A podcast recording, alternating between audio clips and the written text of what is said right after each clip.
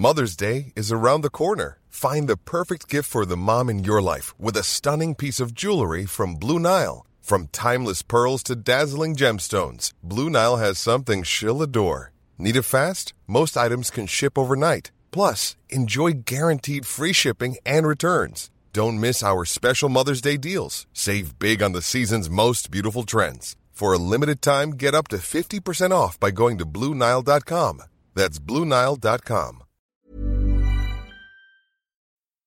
Bonsoir, bienvenue dans le podcast Culture PSG du lundi 29 juillet 2019.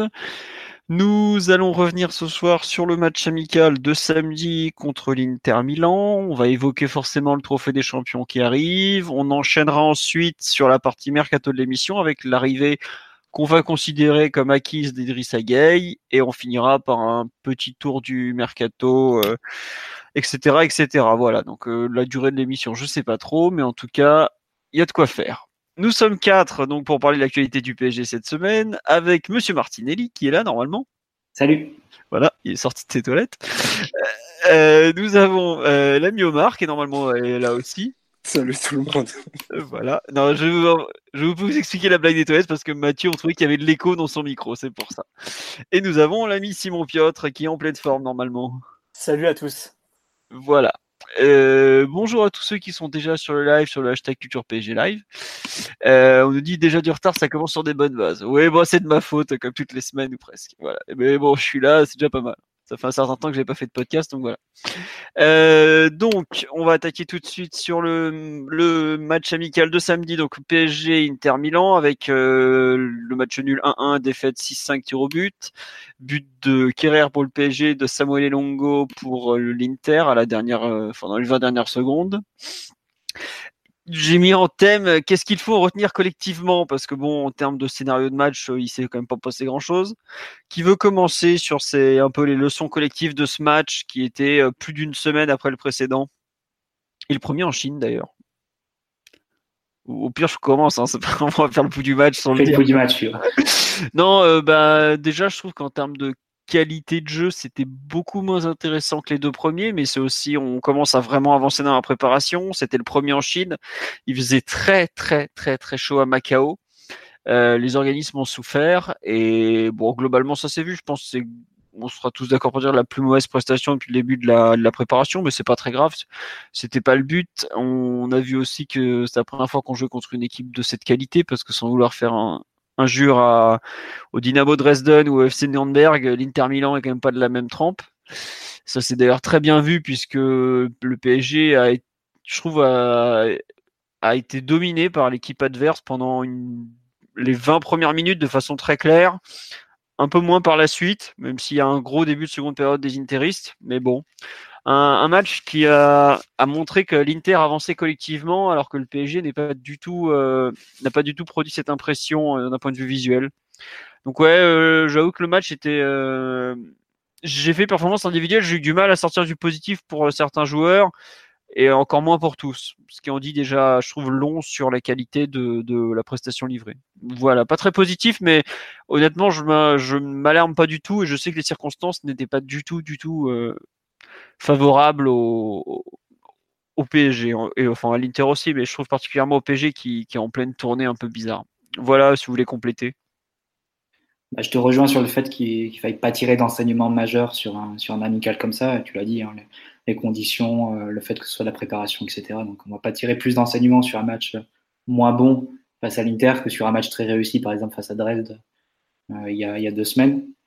Par contre, et on l'avait un peu évoqué avec Omar la semaine dernière, en théorie, les conditions, elles sont les mêmes pour les deux équipes, mais l'Inter est, vraiment dans une période difficile.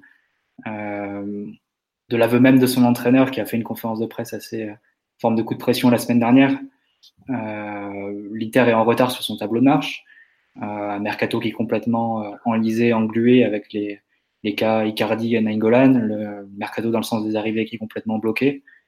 Euh, qui a fait la préparation depuis trois semaines avec une attaque complètement baroque et, bricolé. Enfin, un attaquant de 16 ans, euh, Samuel Longo qui a 27 ans, qui sort de 8 ans de près en, D2 espagnol, et Perisic qui a été mis en attaque parce qu'il a fait un match catastrophique en tant que piston gauche. Donc, euh, le seul poste qu'il lui trouve en attendant son transfert ou, possibles offres, c'est devant. Enfin, c'est une équipe complètement bricolée qui, est en retard sur son tableau de marche, donc, et qui est une sorte de mini-crise d'avant-saison.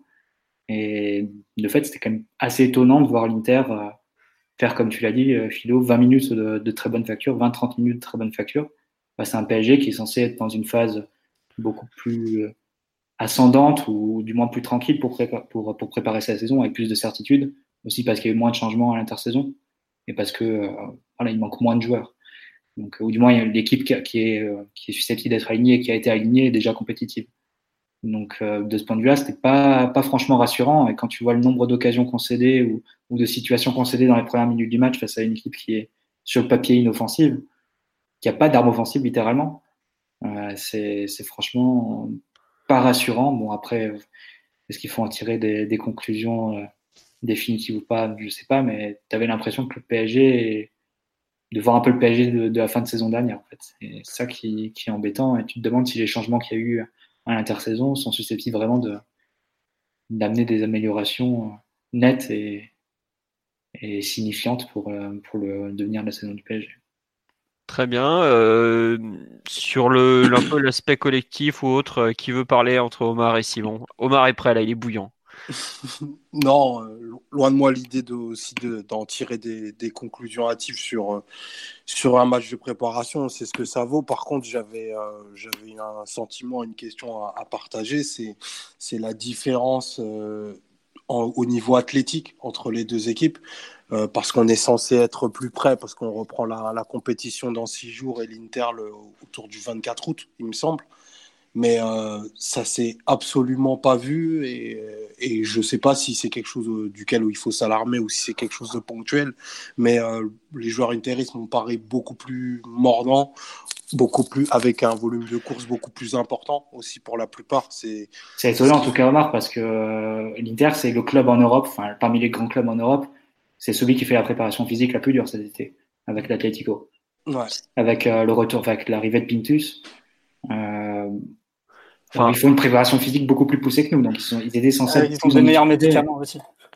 D'ailleurs, ça s'est vu un peu que, enfin, ils, ils entamaient très fort les, les, les demi-temps avant de caler, avant, de, avant de caler un peu à la fin, mais ils étaient capables, enfin, ils ont été capables de mettre beaucoup plus de rythme sur certaines séquences de match. Bah, ils ont joué, ils ont joué 20 minutes au début du match. Après, ils ont vraiment eu beaucoup de mal. Ils ont rejoué 5-10 minutes au début de la seconde période. Ils ont eu vachement de mal. Et ils finissent avec une autre équipe où ils jouent un quart d'heure. Mais c'est quand même leur quatrième match amical déjà. Hein. C'est un de plus que le PSG malgré tout. Le premier match amical, il le joue dès le 14 juillet, sachant que le PSG a repris l'entraînement le 8. Je pense que l'Inter a repris avant le PSG. Non, ils ont repris en même temps. Le, en même temps. Le stage à Lugano, c'était le, le 8 aussi. D'accord, donc voilà. Non, non, mais euh, ouais, je sais pas. J'avoue que après, je, enfin, je pense qu'il y a plus de gens qui ont des choses à aller chercher du côté de l'Inter en ce début de, saison que du côté du PSG. Enfin, je veux pas être méchant, mais côté Paris, tu vois le banc de touche, euh, bon. Euh, enfin, je sais pas. Je trouve qu'il y a déjà une il y a plus de personnes qui ont une place de titulaire à aller chercher côté Interis que côté PSG. Côté PSG, tu vois, il y a un tel écart entre les, les, les, titulaires, les remplaçants, la hiérarchie est déjà un peu plus, plus comment dire, plus établie. Alors qu'à l'Inter, tu un nouvel entraîneur, tu as beaucoup de choses qui changent. Et je pense que Conte était aussi un entraîneur qui va très très vite à mettre en place ses idées les plus basiques. On l'a vu à Chelsea notamment, on l'a vu euh, même auparavant. C'est quelqu'un qui perd pas de temps et qui est très très vite, euh, qui est très rapidement opérationnel. Donc je suis pas surpris du tout que le PSG soit fait un peu euh, manger tout ça. Après, c'est vrai que dans le pressing, les courses et tout ça, clairement, euh, tu une équipe qui, qui se donnait à 100%, voire plus, et une équipe qui était, qui était clairement en train de jouer un match amical.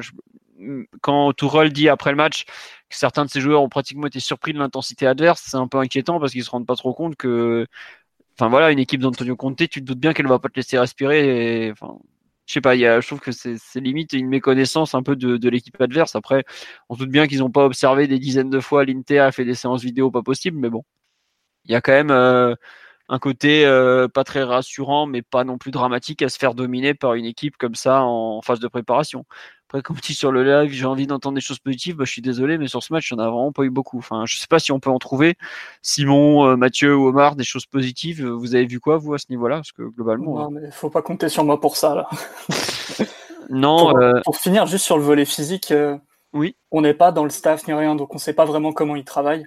Mais j'ai la sensation que dans ces moments de préparation, il y a des, c'est vraiment d'un jour à l'autre, selon les séances que tu as prévues, les séances que tu as déjà faites Donc il y aura des jours, presque du jour au lendemain, tu pourras mettre un peu de répondant physiquement en t'approchant d'un niveau presque compétitif. Il y a des moments où tu pourras clairement pas parce que, euh, tout le monde est courbaturé, a été lactique euh, la veille et tu fait des séances avec beaucoup, beaucoup de courses et beaucoup de travail. Mais, oui, l'écart physique était vraiment, vraiment très clair entre les deux équipes.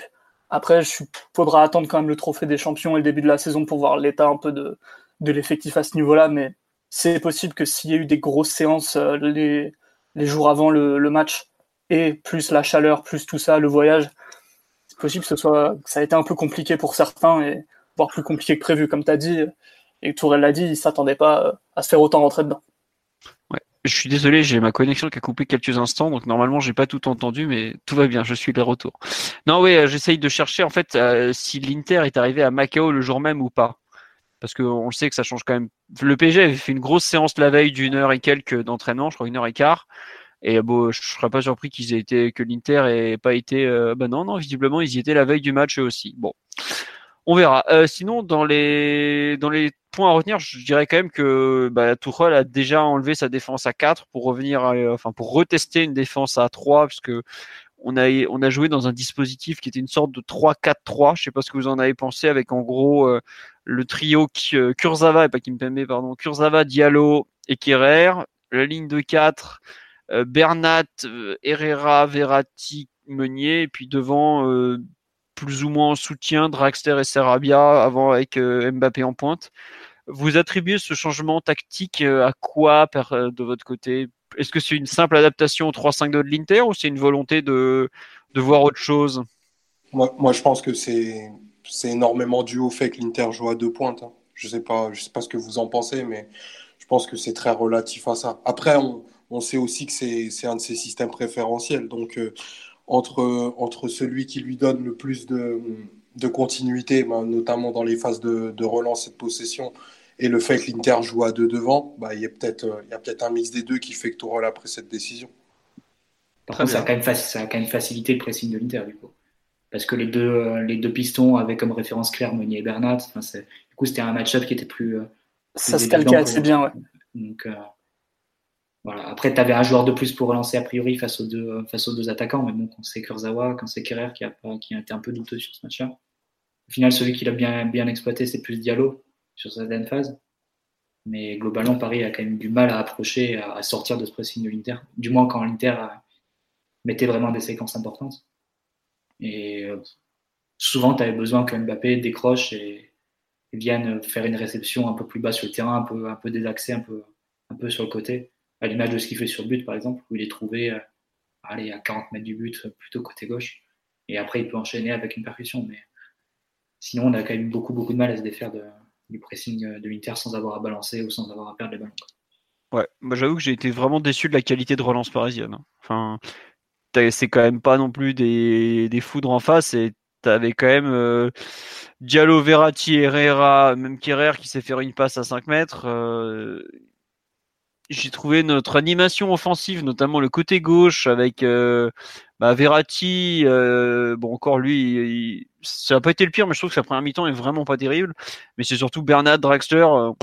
Le mec, euh, ils auraient pu ne pas jouer, ça aurait rien changé. Hein. Enfin, après, Kurzawa derrière eux était pas non plus un cadeau, parce que bon, on lui a pas fait un cadeau non plus en, le mettant central gauche, mais je trouve que ouais, les, les, circuits de passe côté parisien sont franchement rouillés à cet instant la préparation. Je sais pas ce que vous en avez pensé. Euh. Ce qui est inquiétant, c'est que le, la défense et le milieu, c'est presque une, enfin, c'est presque des lignes qui pourraient être euh, proches d'équipes qu'on verra cette saison en fait. À part Kurzawa en défense qui serait remplacé par l'un des deux Brésiliens, mais la ligne de 5 en défense et les deux Herrera Verratti dans la défense, je pense qu'on risque de revoir hein, cette équipe-là. Euh. Complètement, même le système, c'est déjà des choses qu'on avait vues. Les deux premiers matchs amicaux, c'était le système un peu Ligue des Champions avant la blessure de Neymar, donc 4-4-2 pour défendre, 3-5-2 pour attaquer, en gros. Et là, on a vu le, système Ligue des Champions 2.0, qui est donc un 3-4-3 assez rigide, avec euh, des ailiers intérieurs et quelque chose que, que Tourelle fait beaucoup. Donc, euh, autant le, le 11 que le système, on, sera amené à le revoir forcément. Et pour revenir sur la relance en, détail, autant je trouvais que Herrera et Verratti pouvaient être euh, à peu près satisfaisants, euh, en tout cas individuellement. Euh, c'est plus au niveau des côtés et, de l'utilisation des ailiers intérieurs que ça a vraiment calé pour moi. j'ai trouvé Draxler et Sarabia très très lents, euh, lents dans l'exécution, c'est-à-dire qu'ils jouaient souvent avec 3-4 touches de balle, et ils avaient beaucoup de mal soit à se retourner, soit à trouver une option, ou, ne serait-ce qu'à jouer vite, à, dévier, à remiser. Et ça a vraiment calé, et l'Inter récupérait tous les ballons dans cette zone. Et, puis après, euh, ils avaient un peu, un peu du champ pour, euh, pour avancer sur la transition. Mais c'est plus euh, autant la première passe, il n'y a rien qui m'a choqué plus que ça, à part deux trois, deux, trois conneries, mais bon, ça c'est des choses qui arrivent. Autant la phase de préparation juste avant d'attaquer, là, ça calait complètement et été très déçu du rendement des, des joueurs qui ont été actifs dans ces zones-là. Enfin, il y a quand même un point et on me le signale sur live, c'est qu'il manque quand même tous les Sud-Américains. Enfin, il manquait euh, Thiago Silva, Marquinhos en défense, Kim Pembe aussi qui peut apporter plus que Kurzawa. Il manquait au milieu de terrain euh, ou même un cran plus haut Di Maria, Neymar. Ça fait quand même beaucoup beaucoup de de joueurs qui sont capables de t'apporter dans dans un dans, dans un match quand même. Enfin, je trouve que oui, effectivement. À ce compte-là, l'Inter, il, manque, il leur manque deux attaquants, il leur manque un ou deux, un, ou deux euh, milieu de terrain, il leur manque le, ouais, piston droit qui a été recruté. Euh, oui, non mais ça, ça va, il leur manque Godin aussi. Jouer. Hein. Non mais moi ce que je dis, enfin oui, ok, je suis d'accord qu'il manquait des joueurs côté Inter, mais euh, pour presser à ce moment-là, c'est pas, enfin globalement leur pressing était plutôt bon et coordonné. Euh, même dans l'utilisation du ballon, c'était meilleur Inter. Oui, c'est vrai. Et avec des avec des joueurs de niveau Bologne. C'est tout ça parce que tu Sensi est titulaire. Et... non, mais tu prends, l'équipe de l'Inter, c'est. Enfin, as... Oui, Barella qui vient de Cagliari, qui, qui est encore un, jeune joueur très, vraiment à développer. Non, mais... À côté d'Ambrosio, d'Albert qui sort de deux saisons catastrophiques à l'Inter, qui, était, qui avait bien réussi à Nice, mais qui, qui est vraiment dans le 3 à l'Inter. D'Ambrosio qui est un latéral inoffensif. Bah, après, c'est un peu le, la recette comptée, ça. T'as deux bras, deux jambes, peu importe ton niveau, t'es capable de t'insérer dans, du moment que faire l'équipe, quoi. Du moment que tu cours. Même avec le ballon, euh, ils étaient pas ridicules du tout, en tout cas. Non, c'était travaillé. C'était travaillé, tu le voyais. Euh, clairement, euh, Conte, il a mis les bases de son animation et enfin, c'est toujours travaillé plus ou moins au millimètre, hein, ce que fait Conte. Ah bah là, tu, voyais, tu voyais très nettement les, les, circuits qui avaient été travaillés. Déjà, tu les voyais face à la Juve. Oui, avec il a plusieurs fois dans le match. Euh, puis tu remets dans l'axe sur l'attaquant, puis après tu. Tu fais une remise. Une fois que tu as créé le décalage, tu as des mecs qui arrivent lancer de l'autre côté. C'est euh, c'est plutôt déjà huilé, mais ça, c'est des trucs qu'ils font. Euh, ils le font 200 fois par séance à l'entraînement tu vois même l'utilisation des nouvelles règles. C'est très clair que voilà, il y a, des mécanismes qui sont créés. Après, sans, sans trop digresser sur l'Inter, moi j'ai trouvé plutôt, plutôt impressionnant de voir ce qu'un coach pouvait faire en trois semaines. Ça, c'est plutôt spectaculaire. Après, euh, malgré le fait qu'on ait des absents, j'ai trouvé que c'était quand même extrêmement simple pour l'Inter d'éliminer notre première ligne de pression, que ce soit celle des attaquants ou de trouver de l'espace euh, dans, dans, le dos du milieu, puisque ben on avait un, un bloc qui était hyper étendu et là-dessus enfin il y, y, a trop de choses qu'on a vues en fin de saison dernière euh, qui n'étaient pas belles à voir et qu'on a revues dans ce match. J'espère que c'est juste un, un épiphénomène et que c'est lié à l'humidité de Macao, mais Enfin, on, démarre la compétition dans six jours et, euh, et quand même, on aurait pu faire un match un peu plus présentable que celui qu'on a fait euh, samedi. Ouais. Non, c'est vrai qu'en termes de préparation par rapport au Trophée des Champions contre Rennes, c'était pas bon. C'est pas le genre de match qui te met en confiance. Après, euh, bon bah, tu, tu, joues une équipe qui, je trouve, qui a beaucoup plus à prouver que toi et qui finalement est déjà plus prête. Bon bah, ça donne je, ça. Je, je, sais pas, je sais pas, Philo. On sort quand même de quatre mois catastrophiques. Hein faut se le dire à un moment. Ouais, je sais pas. Euh, si tu entends qu'il y a un peu de relâchement déjà du côté de Parisien, Philo. Ouais. non, j'espère que c'est pas Je préfère mettre ça sur le compte du physique. Hein. Je préfère mettre ça sur le compte du physique, honnêtement. Non, mais il y, a un, y a un peu, il y a un peu de tout. Euh, ils te les envoient faire les clowns à l'autre bout du monde, euh, à dire bonjour à tous les Chinois qui passent. non, mais je suis pas. Non, bah c'est vrai. Faut être honnête. Aujourd'hui, on a envoyé Cavani à la pêche au fin fond de la Chine. Enfin, sérieusement, quoi. Le mec, il, il arrive d'Uruguay. Oh, il dit, attends, j'ai une super idée. Tu vas aller pêcher dans un lac en Chine. Mais sérieusement, quoi. C'est cette tournée d'été extraordinaire. Ça vaut presque la course de dromadaire il y a six mois dans le désert. Non, mais je sais pas, je m'inquiète pas trop. Et puis, les conditions à Macao étaient vraiment difficiles. Euh, on verra déjà demain contre Sydney, qui, de mémoire, les Australiens, je sais pas s'ils sont pas en pleine saison en plus. Je m'excuse auprès de Lucarne opposé de ne pas ah, suivre. C'est l'hiver là-bas. C'est ce que je me dis. Donc c'est possible qu'il, comment dirais-je, qu'il soit beaucoup plus en forme que nous. Puis on verra après samedi. Et puis il y aura le retour des joueurs. Mais bon, je m'inquiète pas trop. On a eu des préparations d'avant-saison, on était bien meilleurs et finalement c'était pas si bon que ça après au mois d'août. Donc bon, c'est pas. Je fais pas de conclusion, mais c'est vrai qu'il y a des, des, mécanismes collectifs qui ont qui m'ont un peu déçu. Autant j'avais par exemple un truc tout bête.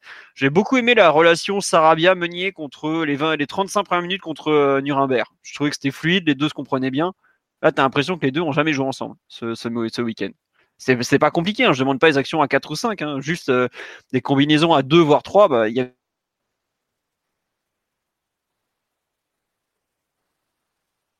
course inutile.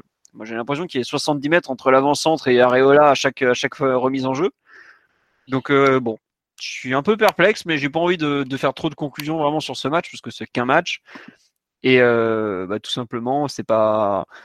C'était pas terrible, mais le PSG a quand même fait gagner malgré tout. Il y a, je trouve qu'il y a aussi des bonnes choses après la, après la mi-temps. C'était un peu mieux quand même. Donc bon, j'ai pas envie d'être trop dur, alors que globalement, je le suis assez le reste de l'année. Bon, je vais attendre un peu pour les condamner. Concernant, euh, après, est-ce que vous voulez rajouter quelque chose euh, individuellement ou on passe à l'aspect un peu collectif? Euh, Le contraire, pardon. Ouais, ouais, bon, vous m'avez compris, quoi. Vous savez corriger mes fautes. Bah, on ne s'est pas trop attardé sur l'animation défensive de l'équipe. J'ai trouvé ça très très inquiétant. C'est-à-dire que le 3-4-3 restait une sorte de 3-4-3 sans le ballon, avec bon, ça ressemblait plus à un, un 5-3-2 bizarre, et puis les attaquants restaient vraiment très proches les uns des autres en phase de défense, sauf qu'au bout d'un moment, si tu cadres jamais le porteur du ballon, euh, t'as beau mettre de la densité autour du porteur, euh, ça va jamais servir à rien, tu vas juste donner des espaces euh, à une équipe qui sait quoi faire de la balle en plus. Euh, déjà ça sur le premier rideau, ensuite en deuxième rideau, je pense que c'était dû soit à la prépa, soit à la chaleur, mais Herrera et Verratti très en difficulté au moment de, coulisser, de, de devoir faire toutes les basculations défensives. Et, enfin, la prestation des défenseurs centraux, très inquiétant aussi. C'est-à-dire que face à des attaquants de niveau euh, sans niveau, pratiquement, même si, bon, voilà, quoi, on va pas manquer de respect à des joueurs professionnels, euh, tu étais en retard sur toutes les interventions, pratiquement. Surtout que je pense qu'ils avaient pour consigne d'aller chercher un peu le, duel, de ne pas hésiter à sortir de, leur zone, d'être un, peu conquérant. Donc tu avais euh, trois mecs qui se prenaient pour Kimpembe en fait et qui étaient en retard pratiquement sur tous les ballons quand c'était pas l'erreur individuelle flagrante comme Kurzawa pouvait en faire par exemple. Donc euh, franchement, en première mi-temps, on doit prendre deux ou trois buts vu le nombre de situations claires qu'on concède avec Areola qui, qui sauve bien le coup euh, pendant un temps. Mais ouais, défensivement, j'ai été euh, pas catastrophé parce que faut pas s'emballer sur ce genre de match, mais le 4-4-2 euh, face euh, euh, au D2 allemand me paraissait un peu plus soit un peu plus rodé, soit les joueurs couraient un peu plus, puis la qualité de l'adversaire fait, fait aussi beaucoup, mais cette animation avec un 3-4-3 qui se cherche un petit peu défensivement, j'ai pas compris du tout. Bah, je pense qu'il a un peu il a un peu fait ce qu'il avait sous la main puisqu'il voulait jouer à 3 derrière, mais c'est vrai que c'était pas j'ai pas compris par exemple pourquoi il avait. Non, ça, Kensoki était à l'écart parce qu'il a été un peu touché. Il n'était pas sur la feuille. Mais euh, pourquoi euh, Kurzawa, par exemple, le stopper gauche, euh, bon. Pour moi, il a pas. Il... mettre Mbesso? Ça, j'en sais rien. On donne de l'exposition à Kurzawa. Ah, bah, bah. Non, mais le pire, c'est que c'est ça. Hein. On, se, on dit que basculation n'existe pas, effectivement. C'est la bascule, Simon. Il n'y a pas besoin d'aller chercher ah, Désolé, j'ai dû penser dans plusieurs langues en même temps. C'est possible. Non, ouais. Le, ouais, l'animation défensive, euh, Mathieu, Omar, euh, ce que dit l'ami Simon là sur le ce, ce, ce système à 3 euh, raté, les retards permanents et autres. Comme souvent, tu as vu quand on joue à 3, ça passait beaucoup dans le dos des, dans le dos des latéraux. Plusieurs actions où, sur des enchaînements d'Ambrosio ou d'Albert est trouvé lancé dans le dos soit de, soit de Meunier, soit de, soit de Bernat, avec ensuite Kerrer ou Kurzawa qui doivent faire la, qui doit faire le bascul la basculation, comme dirait, comme dirait Simon, qui doit, faire, qui doit coulisser. qui doit coulisser plutôt en français. Mais même sur des actions euh, plus basiques, deux fois il y a Brozovic qui, qui, fait un long ballon dans le dos, euh, dans le dos de la, défense et Diallo qui est pris. Une fois ça donne Perisic qui, marche inexplicablement sur le ballon et, l'autre fois, c'est Esposito qui, qui se fait reprendre après, il me semble. Ou non, Esposito qui rate son contrôle lui aussi, alors qu'il était en face à face avec Areola. Donc, au-delà des, questions de, système ou d'animation, j'ai trouvé la prestation individuelle des, trois vraiment très faiblarde et très, pour le coup, inquiétante pour le reste de la saison parce qu'on sait que c'est c'est pas la chaleur qui te fait mal défendre, à mon avis. Euh, de ce point de vue, Diallo, j'ai trouvé enfin, quatre grosses erreurs en 20 minutes, ça me semble difficilement acceptable. La première, mon Kurzawa fait n'importe quoi et il y a un centre à Dan Interis qui, le renvoie dans l'axe. Ensuite, Brozovic peut, peut ajuster une frappe aux 20 mètres, Carola détourne bien. La deuxième, il rate sa relance, il se fait contrer, Esposito se retrouve euh, sur une bonne position de frappe, il écrase un peu trop et Areola repousse. Et les deux actions, on sait prendre dans le dos euh, sur des longs ballons de Brozovic, une fois pour Esposito, une fois pour, pour. M'a semblé beaucoup. Après, évidemment, le, cirque habituel de Kurzawa qui, qui, tente des talonnades, alors que, enfin bon, pas la peine de, trop insister là-dessus. Et Carrère aussi très fluctuant, très, très, très incertain. C'est pas, pas forcément de nature vraiment à rassurer sur le niveau de tes défenseurs. Et, et tu crois être plus solide quand on rajoute un, mais vu leur niveau, tu te demandes si, si c'est vraiment la bonne solution. Quoi. Donc, euh, et si ça aggrave pas un peu les dégâts dans, de, les mettre les trois ensemble. Donc, euh, au final, euh, tu te dis qu'il vaut, il vaut mieux que les Brésiliens rentrent vite et prier cette saison que, Thiago Silva reste fit et, en forme parce que sinon je vois pas ce qui vois pas ce qui empêcherait le PSG à nouveau de prendre plus de 30 buts en Ligue 1 ou, de refaire une saison avec avec beaucoup beaucoup de largesse ça me semble. Si dès que tu es, soumis à un peu de pression, tu craques autant et tu laisses autant de facilité à l'adversaire, et face à des attaquants de, niveau aussi, euh, bas, tu dis que tu, euh, la saison va être un peu longue. Quoi. Ouais, ouais, ben après. c'est ce qui m'inquiète le plus dans ce match. Après, réglage collectif, tu peux le faire, mais sur le niveau réel des joueurs, j'ai vraiment des doutes en défense. Hmm. Euh, bah, c'est vrai que les 20 premières minutes où tu as un nombre d'erreurs défensives qui sont assez incroyable quoi. On nous dit sur le live, effectivement, on a, au fait, on était à 1-0 à 93e, mais on a l'impression d'avoir perdu 7-3. Mais je pense qu'en tir cadré, il y a 7-3 pour l'Inter, par exemple. Bah déjà, le PSG fait aucune frappe entre, la, frappe de Sarabia au bout de 30 secondes et le but de Kerrer. Et l'Inter, mais enfin, faut être un peu honnête dans l'analyse. Euh, L'Inter, s'il joue avec Icardi à la place de Perisic ou d'Esposito, il y a deux ou trois buts. L'Inter gagne pas ce match parce qu'ils ont décidé de laisser leur meilleur joueur dans la maison et ils ont décidé de le vendre. Sinon, l'Inter l'aurait gagné.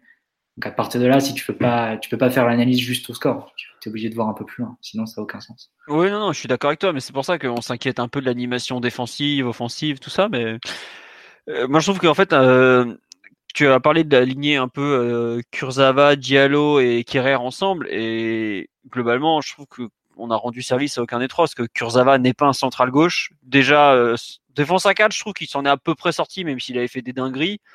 Mais là, euh, le nombre de fois où D'Ambrosio a réussi à s'infiltrer entre lui et Bernat, où les deux savaient ni pas trop quoi faire, ni comment se placer, le nombre de fois où Diallo est ensuite venu compenser l'erreur de, de Kurzawa, qui est, légitime de par son, inexpérience à ce poste, et où il s'est mis en difficulté, il y en a encore eu d'autres. Et après, je trouve, comme tu as dit, que moi, c'est peut-être Kerrer en finale qui est le plus inquiétant parce que lui, il joue un poste où il connaissait bien et il n'a pas du tout, du tout été, je trouve, performant dans, dans ce rôle et au contraire même il y a eu des duels où c'est quand même un, un, point plutôt positif de enfin c'est un de ses points forts hein, quand même c'est qu'il a été mangé sur des duels qu'il doit gagner quoi. Et des duels dans la surface. Je pense à celui en début de seconde période face à Perisic. Il y en a un autre en fin de première mi-temps face à bah, Esposito qui est quand même un tout jeune joueur où il le mange et tout. Je fais ah, quand même c'est pas normal à ce niveau là donc ouais individuellement ils ont vraiment pas marqué des points. Et même si le système ne les a pas aidés je trouve que il y a quand même eu beaucoup d'erreurs individuelles qui comme tu dis font font un peu froid dans le dos, même s'il faut voir aussi euh, le fait qu'on est quand même que fin juillet et que le but c'est pas d'être prêt le 3 août, quoi. Clairement pas, mais bon. C'est pas.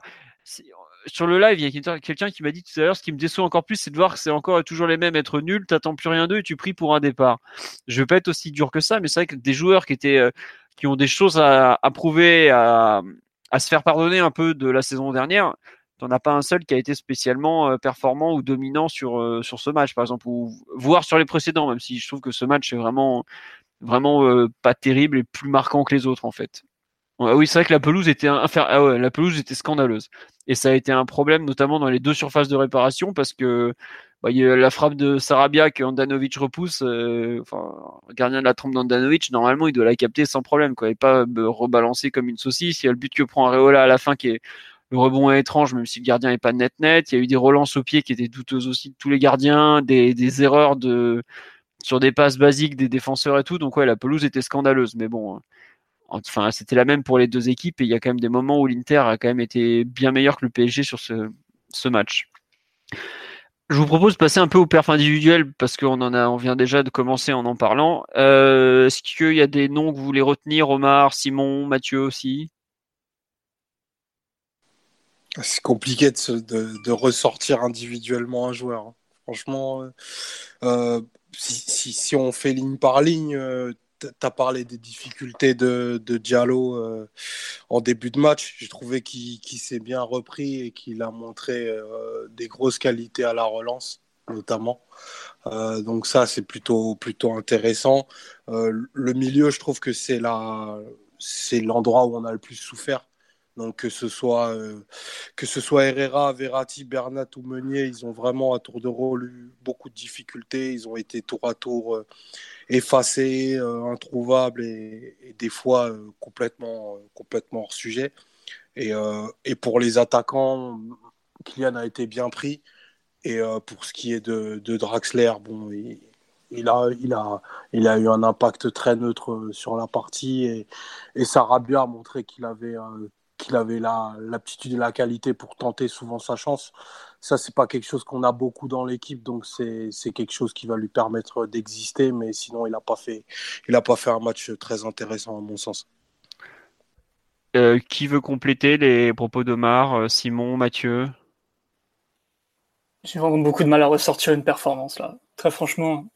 D'accord. Pas tous dans le même sac, mais euh, très peu de, de satisfaction. J'ai j'ai pas trouvé Herrera inintéressant non plus, euh, surtout euh, qui montre euh, un peu sa, sa polyvalence vu que cette fois il jouait dans un vrai double pivot avec Verratti. Il y a des moments où lui pour le coup je le trouvais pas toujours à l'aise avec la pelouse. Il y a une ou deux passes en première mi-temps où normalement il les rate pas. Là bon ça part pas super bien, mais ouais Herrera assez assez fiable, assez dans, dans ce qu'il sait faire. Hein. De toute façon c'est un joueur, euh, c'est qui va pouvoir combler pas mal de trous au milieu de terrain sur, sur ton 11 de départ. Et, je l'ai pas trouvé euh, complètement, à la rue, mais non, vraiment, pas grand chose à dire des performances individuelles. Très bien. Euh, non, juste un petit mot sur, euh, je trouve pareil que Omar, la, la, seconde période en général de Diallo. Euh, défensivement mieux, la relance beaucoup mieux des, une vraie volonté de, de, relancer proprement. Voilà, il y a plusieurs personnes sur live qui disent pareil. Globalement, pour moi, c'est vraiment le, peut-être le meilleur point à retenir, mais c'est vrai qu'il y a quand même des erreurs défensives en première défensive, pardon, en première période qui, qui piquaient un peu les yeux, quoi. Des duels perdus où tu fais oh là là là là, c'est pas un défenseur central à cet endroit-là, il doit gagner son duel, c'est pas possible de le perdre. Quoi. Je sais pas, Mathieu, si tu veux compléter sur les perfs individuels en vitesse. Non, je trouve, enfin, je suis assez d'accord avec tout ce que vous avez dit. Hein. J'ai critiqué un peu Diallo tout à l'heure sur la partie défensive parce que parce que pas j'ai pas trouvé ça bon mais c'est vrai que offensivement tu vois que c'est un joueur qui est, très à l'aise et qui est qui est assez euh, voilà il joue la tête levée il n'hésite pas à monter il a, plutôt une bonne qualité de passe. Donc euh, il a aussi la, la, volonté de chercher les joueurs qui sont loin de lui. Donc euh, et il a aussi la capacité de les trouver donc par des bonnes passes. Donc ça c'est vraiment intéressant. Après on revient un peu au débat qu'on avait fait la semaine dernière. Est-ce que c'est ce type de défenseur dont tu as besoin? Ça, ça sera un peu la question qu'on qu se posera tout au long de la saison. Mais j'accepterais qu'il qu fasse une ou deux montées de moins et qu'il gagne un ou deux, un duels de plus. Mais ça serait, un peu, un l'idéal. Les quatre occasions euh, qui sont pour lui en, en 20 minutes, ça me, semble, quand même beaucoup. Autant le penalty la semaine dernière, pas en faire des tonnes non plus. C'était une erreur à la base du central gauche qui, qui vient après à rattraper en, catastrophe. Mais là, cette fois, enfin, ça, ça, me conforte un peu dans l'idée que les centraux qu'on a, il faudra absolument les encadrer par Thiago Silva. Enfin, je pense que les mettre tous ensemble euh, en même temps, ce serait, comme tu l'as dit tout à l'heure, c'est pas forcément leur rendre vraiment service. Il n'y en a aucun à, moment, à ce moment-là de, de leur carrière qui me semble en mesure d'assumer un leadership d'une défense. Bah, on verra, on verra. Euh, non, le fait, tiens, juste un truc, le fait que Diallo ait joué plein axe de la défense à 3, pour vous, il y a quelque chose, un enseignement en tiré ou juste euh, circonstanciel par rapport aux joueurs à disposition? À part si tu voulais voir Kurzawa en libéraux. Mais oh là là, qu'est-ce que ça aurait pu être? Oh là là, il a, ça aurait été. Kurzan, Bauer. On aurait pu se rigoler en tout cas. Ah ouais, non, mais tiens, euh, concernant les, les, circonstances de jeu, on nous dit les joueurs ont très très mal vécu le climat. Meunier était au bord du malaise en première mi-temps, voire interview. Euh, D'accord, ouais, non, mais c'est vrai. Mais en plus, c'est marrant, c'est que Meunier fait partie de ceux, je trouve, qui ont le plus couru. Euh... C'est vrai que Meunier a dit qu'il était au bord de l'évanouissement en première mi-temps. Ouais, ouais, non, bon. Je, je, je, savais pas, j'avais pas vu cette, euh, cette phrase, mais effectivement, ça en dit long sur les, difficultés. Non match, euh, non, oui, non, euh, c'est pas des, on fait pas de conclusion honnêtement. C'est vraiment juste ce qu'on a vu euh, où c'est dur de sortir du positif d'un match comme ça, malgré si belle passe décisive de Sarabia sur coup de pied arrêté. Moi qui ai souvent hurlé l'année dernière sur le, le, très faible nombre de buts marqués sur coup de pied arrêté indirect, faut quand même reconnaître que là, Sarabia montre un certain talent dans l'exercice. On verra s'il va réussir à les tirer pendant longtemps. Mais en l'an dernier, il y a quand même eu 3 ou 4 buts de Marquinhos sur des passes de, de Di Maria, hein, sur des coups francs, des mm. corners Bah, euh, l'an dernier, sur corner, oui, mais sur coup franc indirect. Bah, bah, Belgrade, par exemple. Oui, voilà, mais ça a été le seul de la saison pratiquement. Enfin, tu, tu, regarderas, mais à un moment, il y avait eu justement une conférence de presse le vendredi où Tourelle dit Oh, c'est super on, travaille beaucoup mieux sur coup de arrêté. Je, non, j'ai regardé les chiffres, mais en fait, non, pas du tout. Quoi. on en a mis deux dans la saison, euh, c'est nul à chier. parce, que pas plus, euh, parce que pas plus, on n'est pas encore occupé. C'est pour ça que ça bien encore des passes décisives. J'en veux pour preuve que Paredes, l'année dernière, a tiré les coups de arrêtés pendant des semaines et il a eu aucune passe décisive sur corner ou, coup franc en direct, alors qu'il les a tirés plutôt, euh, plutôt bien et avec pas mal de passes clés d'ailleurs, mais aucun but. Voilà. Ouais. le retour du vieux débat. Bon, euh, non, on va finir juste euh, sur le. Oui, la deuxième mi-temps de Verratti est mieux, mais après, c'est pas non plus du. Je trouve, enfin, par exemple, ma Verratti, j'ai trouvé très bon balle au pied, mais collectivement, c'est pas du tout ce qu'il était. Enfin, il a été bien loin de ce qu'il est en mesure de faire. Ce qui en dit long d'ailleurs aussi sur l'état de l'animation collective ce, samedi. Sur ce, euh, on va juste finir par une petite conclusion quant au, quant au Trophée des Champions qui est samedi prochain contre Rennes. Il y a dans les absents, donc Kim Pembe ne jouera pas parce qu'il sera pas, il n'est pas prêt. Thiago Silva, Marquinhos, c'est mal parti vu qu'ils arrivent le 31 juillet, donc dans deux jours pour un match le 3 août. Neymar a suspendu, Draxler a suspendu, et après bah, les autres devant, Di Maria, ça risque d'être juste, et Choupo-Moting, euh, je suis pas sûr qu'on veuille le voir jouer non plus. Quel 11 de départ donc pour le match contre Rennes selon vous? Euh, Qui veut se lancer? Bon, puisque personne. n'a une idée en fait? bah, enfin, déjà dans les buts, il y a une première interrogation parce qu'on n'en a même pas parlé. C'est Areola. Euh, il a l'air d'être présenté comme le titulaire à cet instant. Je sais pas trop si ce sera toujours le cas au 31 août, mais pour l'instant, il a l'air d'être titulaire. Pour le trophée des champions, ça semble euh, acté. Oui, oui, bah après, enfin, Tourelle n'a pas voulu confirmer malgré tout. Non, Trapp va jouer face à Ciné pour l'alternance, bah, faut, le montrer un peu aux autres clubs. C'est comme Kurzawa, tu vois. Non, mais bon, ok. Donc, on va partir du, de Areola dans les buts. Devant, est-ce que devant lui, est-ce que vous pensez quand même plutôt défense à 4, j'imagine, avec euh, notamment bah, Bernat, Diallo, Kerrer, Meunier, non? Ouais, ouais, complètement. Je crois qu'il y a un élément de la ligne défensive qui peut pas rester sur le terrain là, à l'heure actuelle. je, je, te laisse te battre avec la ville de Fréjus. Au milieu du terrain, euh, pareil, euh, est-ce qu'on part sur euh, ligne de 4, à savoir, bah, comment il s'appelle Herrera, Verratti? Ou est-ce que vous pensez que le, coach va, tenter autre chose? Je pense notamment au fait que l'année dernière, il avait beaucoup insisté sur le fait que Rennes était une équipe très dangereuse en contre et qu'avec le duo Herrera-Verratti, on a déjà vu, on a vu que même des équipes de D2 anglaises étaient capables de faire mal à ce niveau-là. Est-ce que vous pensez que malgré tout, il va partir sur ce duo Herrera-Verratti euh, pour ce match ou pas? On n'avait pas joué à 3 face à Rennes euh, l'an dernier par hasard? En finale de coupe? Non, non, puisque il me semble qu'on joue avec Dagba. Euh, on n'avait plus assez de joueurs pour jouer à 4 derrière, donc au bout d'un moment, il y avait oui, donc on joue à 3. Oui, c'était. Non, non, non, on n'est plus assez de joueurs, pardon, pour jouer à. Il faudrait vérifier. Non, si, si, on joue en 3-4-3 hein, avec Alves Piston. Ah oui, oui, tu as raison. Draxler Verratti et tout ça. Oui, c'est vrai, c'est vrai. Puisqu'on fait, euh, on joue avec Kim Pembe, Marquinhos et Dagba sur. Euh, ouais, c'est vrai. Et, à 4 défensivement, je crois. Mm. Mais donc, ouais, ça voudrait dire qu'on jouerait avec euh, Kurzawa, Diallo, Kerrer? je, crois que vu ce qui s'est passé ce week-end, ça va être compliqué là. Le problème, c'est qu'après, tu, fais un peu par élimination, mais si Draxler est suspendu, tu mets qui pour compléter le milieu à 4 Sarabia, Verratti, si tant est qu'il soit disponible en l'air. Et qui serait le quatrième pour prendre le poste de driver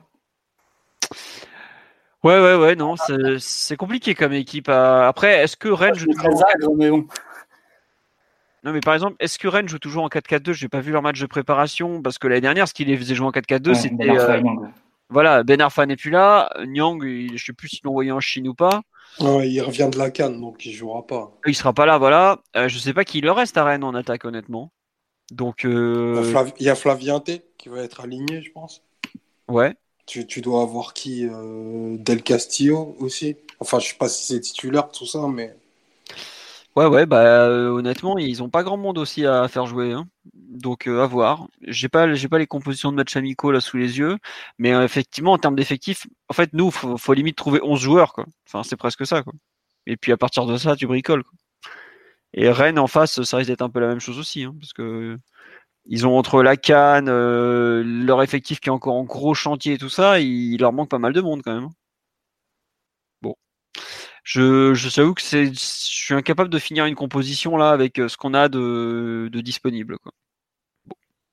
Vous voulez rajouter quelque chose ou pas sur ce PSG Rennes à venir ou on n'en attend rien du tout et on verra bien? Bah, On verra. Hein. Merci, on verra. Bon, ce qu'on va voir aussi normalement sous peu, c'est l'arrivée d'Idriss Gueye au PSG, puisque bah, la, visite médicale s'est visiblement bien passée selon nos, amis du Parisien. Il devrait donc signer un contrat de 4 ans plus une année une en option. Donc euh, on ne sait pas qui déclenche l'option, si c'est le club ou le joueur, ce qui change quand même pas mal de choses. Euh, qui veut présenter un peu le joueur? Euh, Moi, j'avoue, je le connais de Lille, je l'ai un peu vu en Angleterre, j'ai un peu lu et tout, mais je m'estime que pas du tout à même de commenter avec pertinence. Omar, Omar, je pense que tu es le mieux placé vu que toi, tu le vois jouer avec le Sénégal de mémoire. Oui, oui, mais je le vois jouer dans un, dans un, rôle qui ne sera pas celui qu'il aura au PSG, ça c'est sûr. Bon, mais, mais, je, peux, je, peux, je peux en parler. Ben, bah, Gay, euh, je pense qu'il répond, répond à deux exigences qu'avait Tourelle. Je pense qu'il voulait un joueur qui allait lui, qui allait lui donner plus d'agressivité défensive euh, ben, dans, la, dans la ligne du milieu. Donc ça, euh, ça, il va y répondre assez aisément. Un, un, vrai récupérateur de métier et qui a une culture défensive assez intéressante. Ça, c'est pour ses qualités. C'est les qualités qu'on lui a vues à, à Lille, elles sont connues. Donc, c'est quelqu'un voilà, qui va avoir vraiment euh, beaucoup d'activités défensives.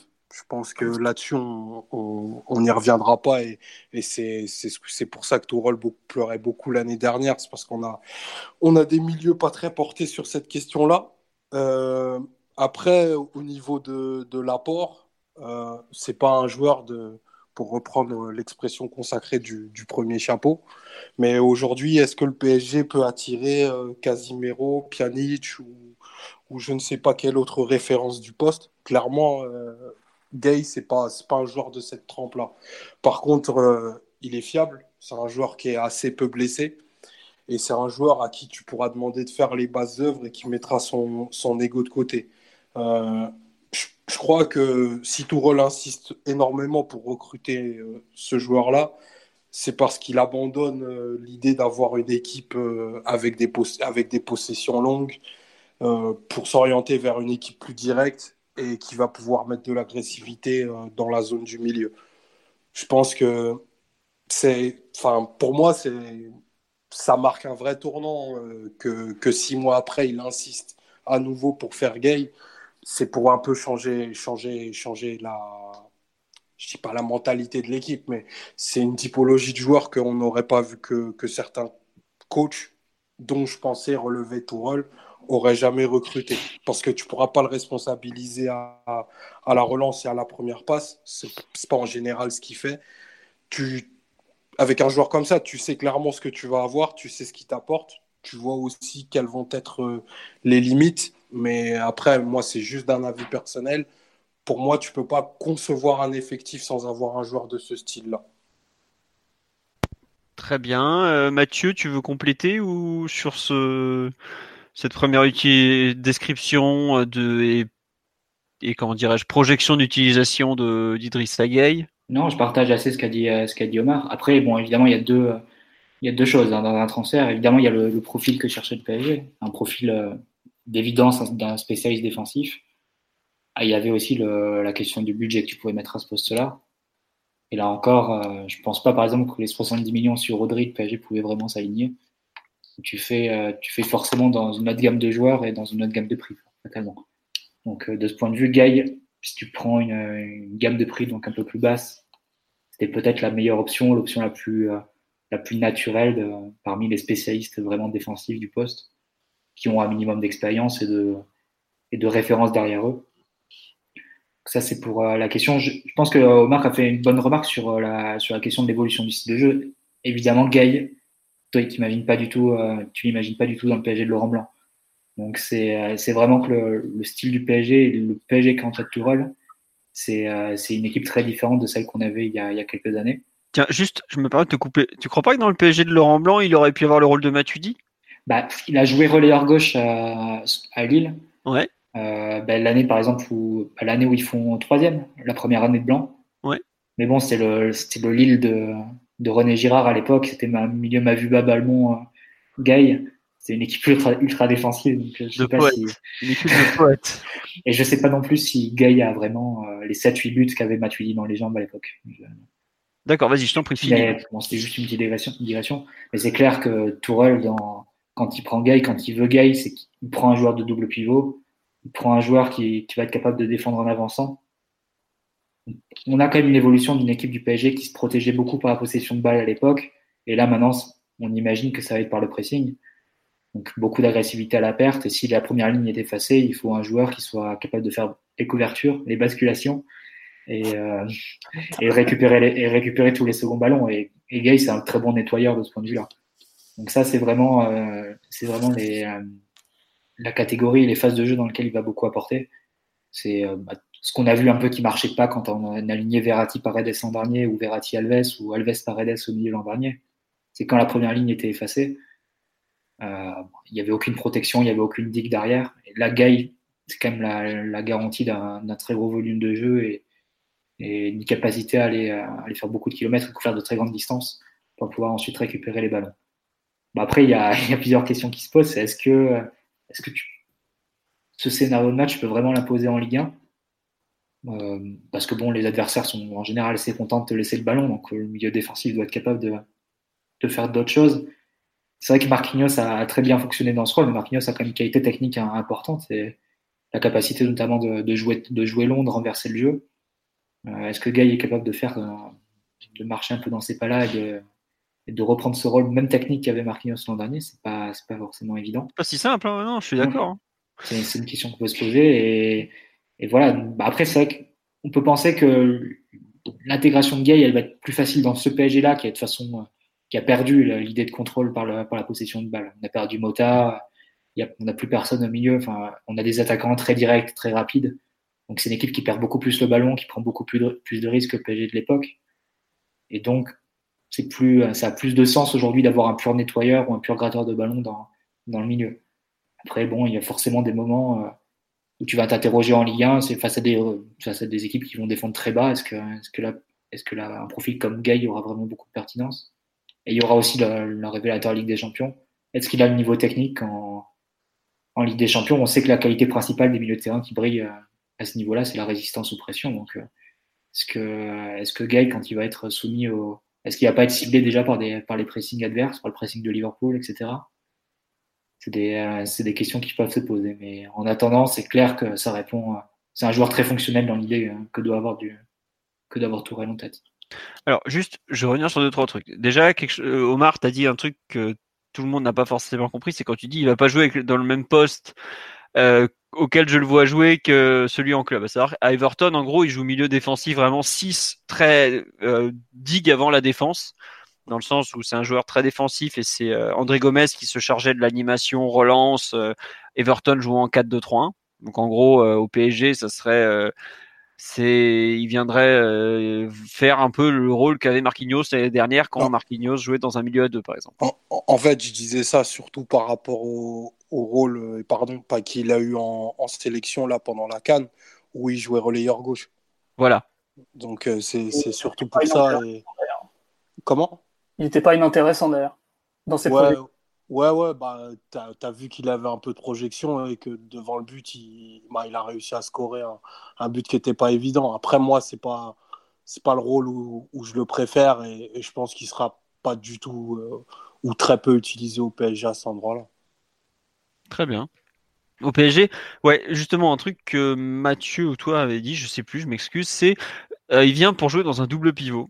Euh, est-ce que vous en êtes sûr déjà? Enfin, moi j'avoue que c'est un joueur, je suis, j'ai des doutes quant à l'utilisation qui va en être faite. À savoir, est-ce que Tourelle va oser aligner une équipe avec, euh, par exemple, Gay et Verratti devant la défense?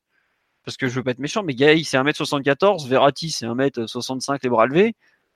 Tu mets un grand devant ces mecs-là, t'as un vrai problème, par exemple. T'as un énorme souci de taille. C'est un truc qui m'a toujours un peu gêné sur le profil Gay, par exemple, c'est que si tu veux le faire jouer devant la défense avec Verratti, tu, as, à mon sens, un gros souci sur la, du, jeu, direct. Tu veux mettre qui du coup Paredes pour les longs ballons aériens? Non, bah tu es obligé pratiquement sur ce genre de, match de faire remonter Marquinhos. Quoi.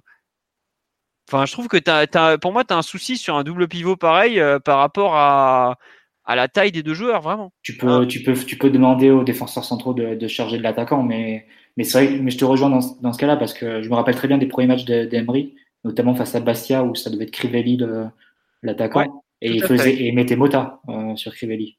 Mais il faisait pas sortir un défenseur. Il mettait le, numéro 6 sur les longs ballons. Il vraiment bien les longs ballons pour le coup. Et tu vois. tu peux pas faire ça avec Gaïs, je suis d'accord avec toi. Et il y a un problème tout bête, c'est que l'année dernière, on a vu un club comme Tottenham qui a renversé l'Ajax en jouant pivot, long ballon, Llorente par exemple. Tu aujourd'hui, euh, bon, on va pas le croiser heureusement parce qu'il est, il est coincé en Chine, mais Fellaini, tu, tu vas avoir des profils de joueurs que Gay ne pourra pas absorber malgré tout son talent euh, défensif. Et je trouve que c'est une bonne solution, c'est un bon joueur, clairement. Euh, mais je trouve qu'il est-ce qu'il correspond parfaitement à ce que le ce dont le PSG a besoin? Après, t'as pas de joueur tout en un, quoi. Tu peux pas avoir un joueur grand, euh, ah bah, très bon à la relance avec une grosse et qui coûte pas bien cher. Bien sûr. Bien, voilà. pas dispo. Stéphane Moulin, Stéphane Moulin va pas le libérer. Et c'est pour ça que quand, quand Omar disait que c'était un joueur du, du second panier, c'est totalement vrai. Donc tu devras composer avec ses, ses forces et ses faiblesses. Mais par exemple, on a parlé de double pivot, tu vois, j'ai cité un problème euh, qui est très théorique, hein, parce que tout le monde n'a pas un second attaquant capable de 1m90 qui fait des déviations de la tête. Hein. C'est vraiment un cas très théorique. Mais euh, ce que je veux dire, c'est que est-ce que par exemple, vous êtes sûr que Gay sera un, double pivot? Est-ce que par exemple, il sera pas un joueur euh, genre milieu à 3 avec Paredes devant la défense, Verratti en relayeur droit et Gay en relayeur gauche? Ah, c'est possible ça. Franchement, si on aligne un milieu comme ça, c'est à pleurer. Hein. Non, c'est pas impossible de voir ça. Même euh, un milieu qui doit facturer 3 buts par saison. tu peux pas aligner ça. Tu peux pas aligner un milieu à 3 comme ça. Il n'y a aucune bah, créativité ou aucune capacité à jouer entre lignes. Non. Il faut au moins dans les trois un joueur qui apporte quelque chose de différent, soit de la profondeur, soit, de, soit du but, soit du tir de long, enfin quelque chose. Mais tu peux pas, peux pas jouer avec les trois ensemble. C'est pas un, spécialiste box-to-box euh, qui, peut, qui peut se mettre trop, trop facilement dans le, dans le costume de Matuidi parce qu'en fait, le rôle de relayeur gauche au PSG, euh, il était un peu fait sur mesure pour Matuidi et personne n'a donné entière satisfaction à ce poste-là. Même Rabiot qui a fait des bons matchs, euh, parfois on se demandait si c'était pas plus un 6 qu'un relayeur ou un genre de double pivot. Vous voyez ce que je veux dire Et pour le coup, Gay, s'il crée des espaces par la projection, s'il est capable de d'accompagner un petit peu les attaques, pas pour forcément participer énormément, mais plutôt pour récupérer le ballon très très haut plutôt que que d'être planté devant la défense. C'est pas impossible de le voir dans ces conditions-là, même si je pense que c'est fondamentalement, à l'heure actuelle, plus un joueur de double pivot qu'autre chose. Parce que seul devant la défense, avec le ballon, pour avoir euh, pas mal vu le joueur ces derniers temps, il a un pied droit qui fonctionne. Il peut faire des passes, peut... même le jeu mi-long, il est pas, il est pas nul, franchement. Mais le sous pression, c'est vraiment compliqué pour lui. Euh, la première touche sous pression, il l'a pas. Euh, prendre le ballon un peu de dos, et se retourner rapidement en une touche ou, même euh, faire enchaîner l'action derrière, c'est compliqué pour lui. Il faut qu'il faut qu'il touche le ballon de face, clairement. Et, dans des contextes de Ligue des Champions, tu pourras pas forcément faire un match de contrôle avec lui parce que ce sera le moins fiable de tes milieux. Même Marquinhos sera plus fiable techniquement. Mais dans un contexte Ligue 1 où euh, on est rarement pressé, je pense que Gay il, il, peut participer à la circulation du ballon il apportera rien de génial. C'est pas un joueur génial avec le ballon, mais il y a quand même cette propreté dans le pied droit qui fait qu'il peut, il peut faire deux trois trucs. Faut pas se moquer du monde non plus. Est-ce que euh, avec le recrutement, de... est-ce qu'avec Tu disais, excuse-moi. Non, pardon, excuse-moi, je t'ai coupé. Je disais, est-ce qu'avec le recrutement de Guy, au fond, euh, Toura, il accepte pas au fait, euh, au fond, de, de, transformer les matchs en un match de ping-pong? Définitivement Il renonce au, au, fait de contrôler et il dit, bah, ok, on va jouer au ping-pong, mais ah, on va jouer avec des joueurs de ping-pong, quoi. Avec Guy qui est capable de, de, faire les courses et de faire les, euh, d'arrêter les contre-attaques adverses, même quand tu joues de façon très exposée avec beaucoup d'espace. Pour moi, c'est très clair. Ouais, je vois pas d'autres, je vois pas d'autres solutions. Le recrutement, il est fait pour ça. Et Sinon, on serait allé chercher, je sais pas, on serait allé chercher Marc, Marc Roca à l'espagnol, je dis n'importe quoi, un 6 de, un 6 plus pour jouer au ballon, de toquer, qui ressemble un peu à Mota. Donc, euh, Après, euh, théoriquement, le pour moi, c'est un, parti, un parti pris clair quoi, sur son style de jeu. Tu as déjà deux Regista dans l'équipe, déjà avec euh, Verratti et Paredes, donc tu pas besoin forcément de rajouter un joueur de, de ce profil-là. Ça parlait un petit peu de Tonali à un moment, c'est un transfert que j'aurais pas compris du tout, que ce soit pour et le niveau du joueur et son profil. Euh, Gay, c'est un chaînon manquant défensif, mais qui t'apportera pas énormément de contrôle dans, dans les matchs qui sont à la plus haute intensité. Donc, c'est forcément que tu acceptes de laisser le ballon euh, plus à l'adversaire que, que ce qu'on a essayé de faire en Ligue des Champions. Même face à, euh, même face au Napoli ou face à Liverpool, face aux équipes les plus exigeantes de l'année dernière, peu importe le système, peu importe euh, l'enjeu du match, on partait toujours du principe que on voulait quand même le ballon plus que l'adversaire. Avec Gay qui, démarrerait les plus gros matchs en tant que titulaire, vu qu'apparemment on le prend pour ça, là tu, cherches une physionomie complètement différente. Je suis pas forcément d'accord avec toi sur la, première partie, euh, Simon, parce que quand tu alignes les quatre attaquants qu'on a alignés souvent, au fond tu savais que pas que tu n'allais pas avoir le ballon, mais que tu allais être très exposé à la perte.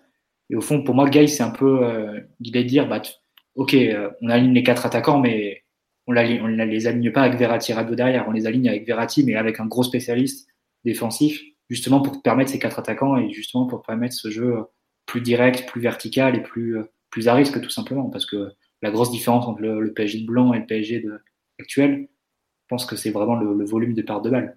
Qui a, enfin, à l'époque, le PSG endormait l'adversaire, avait 60% de possession de ballon euh, très facilement, les pertes de balles se faisaient dans la surface adverse. Là, il y a tout de suite beaucoup plus de prise de risque et plus bas sur le terrain. Et je pense que Tourelle, entre guillemets, il s'adapte à, cette donne-là et il, se dit, de toute façon, je vais pas changer mes offensifs. Je vais pas en retirer non plus parce que c'est eux qui me gagnent les matchs et ça reste les joueurs de, plus gros talent d'effectif. Alors je m'adapte et je vais chercher quelqu'un qui pourra faire le sale boulot derrière et qui pourra compenser les multiples pertes de balles que les Neymar, Mbappé, Di Maria, même Cavani peuvent avoir durant un match. Moi, je ah, le vois un peu comme ça. On faisait pas des matchs si verticaux que, que ça, en fait. Hein. mais quand tu vois, par exemple, un PSG Lyon, l'an dernier, où on gagne 5-0 certes, mais je crois qu'en première mi-temps, on a 40% de possession. Et ça a, été, ça, a été le cas un peu sur beaucoup de matchs, même le PSG Rennes, euh, de première partie, de Rennes PSG, pardon, de première partie de saison, pareil, on a, on n'a pas vraiment la balle et Tourelle finit euh, sur, un, sur un schéma complètement euh, all-in avec un 4-4 de losange, avec je crois Rabiot sol devant la défense, Verratti en dehors du enfin Verratti sur le banc et deux attaquants et trois milieux offensifs tout ça, enfin, il accepte de déséquilibrer complètement l'équipe et il dit, bah tant pis, mais on va jouer, on va jouer au ping-pong, quoi. J'ai l'impression que c'est un peu le parti pris qu'il fait. Mais euh, est-ce que, enfin, est-ce que c'est pas finalement euh, une adaptation aussi à l'effectif qu'il a à disposition, à savoir, euh, bah, tu as les deux des mecs les plus létaux de la planète en transition avec Neymar et Mbappé. Est-ce que finalement jouer le ping-pong comme on est en train de dire, comme ça, parce que honnêtement, l'année dernière, tu avais un manque de culture défensive pour assumer ce genre de, situation. Là, tout à l'heure, on s'est un peu moqué du trio Gay, Mbappé, euh, Gay, euh, Paredes, euh, Verratti. Mais tu en as un qui t'équilibre défensivement et deux qui ont la capacité à jouer ou long ou court, à vite envoyer de la balle devant.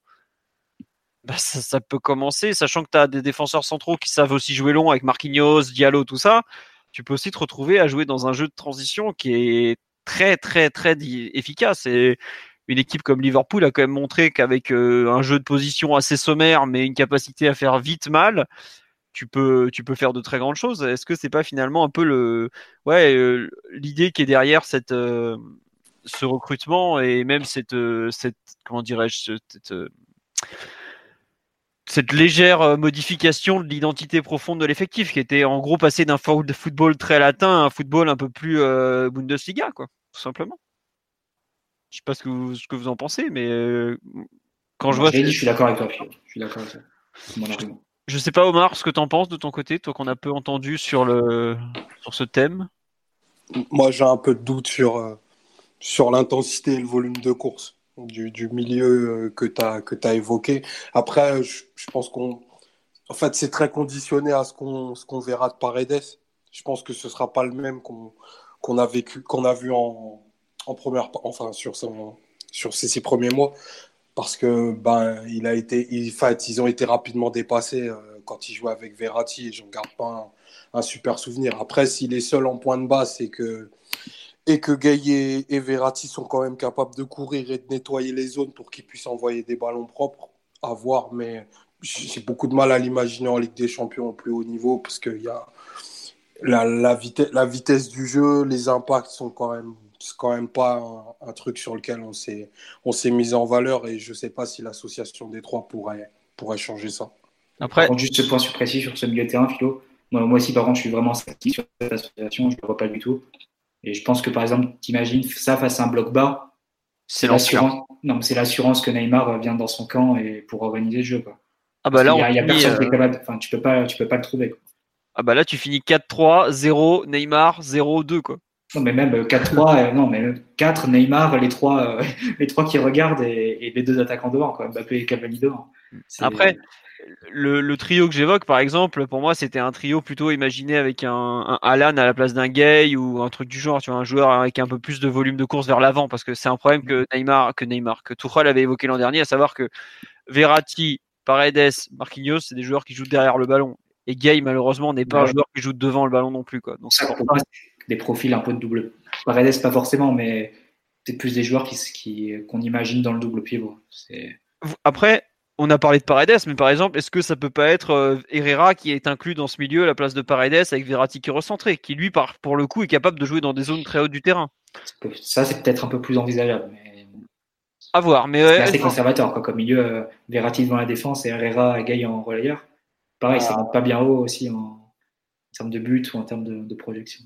Non, non, c'est sûr, mais aujourd'hui, euh, enfin, le PSG a trois, deux, enfin, trois attaquants qui marquent énormément. Alors, est-ce que tu as besoin que tes milieux marquent tant que ça? C'est un débat depuis des, des, années et des années. On n'a pas. Est-ce qu'on a cherché depuis euh, quoi cinq ans un milieu qui marque des buts? Franchement, euh, je suis pas sûr. À part le Chelsea qui avait un vague sens du but, enfin même qui a un vrai sens du non, but. Qui a un très bon sens du but. Qui est voilà, ouais, très, non, très bon dans les 20 derniers mètres. Voilà, c'est ça. Euh, autant euh, pour le coup, on n'a jamais cherché spécialement des, des, milieux capables de marquer. Alors peut-être que là, c'est en train de changer. Considère Sarabia comme un milieu ou pas, mais. Oui, oui, non, mais par exemple, tu vois, lui, dans les, si on joue dans un milieu à 3, il pourrait être ce relayeur gauche qui est capable de jouer devant le ballon, qui est capable de s'insérer, qui a du volume, qui a. Mm. Non, ouais, clairement. Mais bon. Ah oui. Faudra, faut vraiment les, premiers matchs de Gay, vont dire, je pense, beaucoup sur l'utilisation que Tourelle euh, espère faire de lui. Est-ce que ça va être direct double pivot? Est-ce que ça va être milieu à 3 il y, a, vraiment beaucoup de choses et c'est, il offre beaucoup de possibilités en fait. C'est un profil qu'on n'avait pas du tout dans l'effectif, qu'on a même, enfin, ce qui me fait un peu peur, c'est que c'est un peu le, les dernières fois qu'on a eu ce genre de profil, c'est un peu Krikoviak et, et Diarra. Bon, il y, y, en a un qui a jamais eu le niveau et l'autre qui ne l'avait plus. Euh, on va espérer euh, un troisième épisode un peu meilleur, mais bon, il y a, y a, de quoi faire en tout cas en termes de d'association, de, de réflexion et tout ça. Donc euh, c'est pas c'est pas mal dans le fond et globalement on est tous d'accord quant au fait qu'il manquait un milieu de terrain qui a cette culture défensive. Enfin, je suis pas sûr qu'on puisse dire que enfin ça sera jamais perdu. Il y a forcément des matchs. Je revois l'an dernier le match à Liverpool en seconde mi-temps où on se fait euh, pilonner, le match à Naples, tout ça où où on n'existe pas pendant 20 minutes. Ce, je pense que Guy est capable de t'apporter un minimum de choses dans les périodes où ton équipe est dans le trou en fait. Et rien que ça, là, ça pourrait nous être utile. Quoi. Mais même en Ligue 1, quand on, quand on a vu des, des, fois des plans de jeu assez, assez audacieux, par exemple face à Strasbourg, euh, pour le match redisant du titre, où le plan de jeu était totalement déséquilibré, bon, bah, si tu remplaces, euh, ça doit être Paredes Alves au milieu à ce moment-là. Bon, si tu remplaces l'un des deux par Gay, bon, ton équipe elle est, tota-, elle est toujours autant déséquilibrée collectivement, mais tu as peut-être plus de chances de couper les contres euh, au passage. Ouais. On verra bien. Vous voulez rajouter quelque chose sur l'arrivée la, d'Idriss Agaï ou on finit un peu sur le mercato en général? Non, c'est bon. Omar, tu veux rajouter quelque chose pour euh, la gloire du Sénégal ou pas? Ouais, euh, non, non, non. Bienvenue à lui et vive les Lions de la Teranga. Voilà. Et vive les défaites en finale de la Cannes aussi. Je, je suis au bord de l'insulte, Philo. je suis désolé. En plus, tu sais très bien que pour Sabali, j'étais forcément euh, à fond pour le, le grand Sénégal. Mais bon, quel, joueur, quel on prendra un Algérien. Quel joueur ça On prendra un Algérien pour compenser. Bah, on peut, hein. C'est vrai était à Paris tout à l'heure. Ah. Je dis ça, je dis rien. Je vais pas faire mon. Comment il s'appelait le mec qui avait vu. euh, déjà Ah, Bilal, le grand Bilal. Ouais, Bilal. Où où tu sois, on pense à toi. Bah là, il est devant la factory, là. Le pauvre. non, mais bon. Euh, non, dernier point. Je sais plus ce que je voulais vous dire sur, euh, sur le gars, à part le fait que je suis en train de m'étouffer. Non, non, ben voilà, bonne chance à lui. Ah oui, non, les gens qui me demandaient quand est-ce qu'il va jouer, justement. Là, aujourd'hui, il a fait sa visite médicale, il a signé son contrat. Demain, ça sera officialisé. Il va repartir en vacances parce que le pauvre, c'est le joueur qui a fini la saison le plus tard, puisque bah, la saison 2018-2019 s'est terminée par la finale de la Cannes qui était le 19 juillet, si je me trompe pas. Et donc, il a eu 10 jours de vacances pour l'instant après avoir joué une saison à je ne sais combien de matchs, genre au moins 50, 55 parce qu'il a fait les qualifications, tout ça. Enfin, il n'y a pas les qualifications, mais les matchs amicaux, puis toute la préparation. Donc, il a vraiment besoin de repos, le pauvre. Et donc, on le verra pas. Il est censé arriver à Paris, commencer à s'entraîner, je crois, à partir du lundi 12, puisqu'on joue le 10 ou le 11. Je crois qu'on joue le dimanche 11 à Rennes. Non, le 11, Non, c'est on- réception de Nîmes. C'est Nîmes. Voilà, tu as raison. Donc, il sera à l'entraînement à partir du 12-13. Donc, A- euh, apparemment, euh, enfin, à, à prendre avec des pincettes, il, il viendrait une semaine plus tôt. Ah d'accord. Mm. Bon. On verra si les sources de la Teranga sont bonnes. Mais Test grandeur nature. D'accord, bon écoutez, on, on saura vite. Donc si vous voulez les insultes, c'est at Omar underscore E de F. Les Non, non, sources locales d'Omar au bled. non, mais bon, on verra. Mais bon, en gros, voilà, il faut, on le verra pas en Chine. Il faudra attendre au moins donc le 2 troisième match de la saison pour euh, pour le l'imaginer. Puis on verra vite euh, l'utilisation qui en sera faite de par Thomas Tuchel. Quoi. En tout cas, Rien du vrai prépa quand même avant qu'il commence parce que on sait que ce genre de prépa raté, après c'est des semaines voire des mois de, de niveau moyen et de difficulté et ce serait bien que qu'on n'ait pas à l'utiliser trop tôt en tout cas.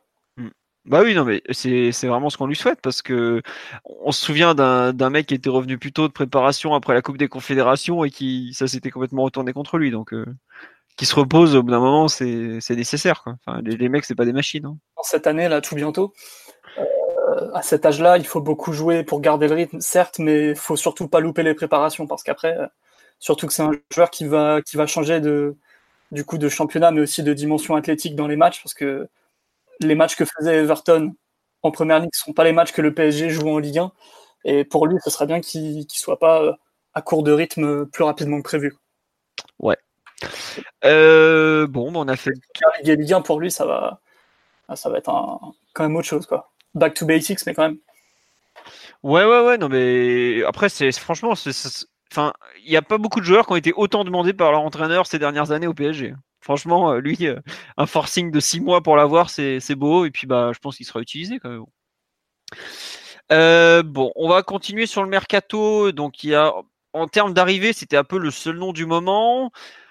Alors, est-ce que vous voulez commencer par le point gardien ou le point départ Neymar Ensoki Ça va un peu avec en fait. hein. Il y a un point gardien départ aussi. Quoi. En gros, on va commencer par Ensoki Neymar. Donc, Neymar, il n'y a pas eu grand-chose de nouveau si ce n'est que l'Espagne a commencé à ouvrir le livre de compte.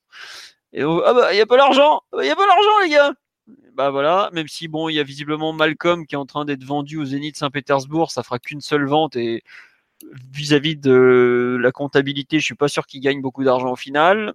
Euh, il y a eu un premier article de Marca vendredi soir que je vous ai retranscrit qui disait que le PSG et Neymar commençaient à se rapprocher.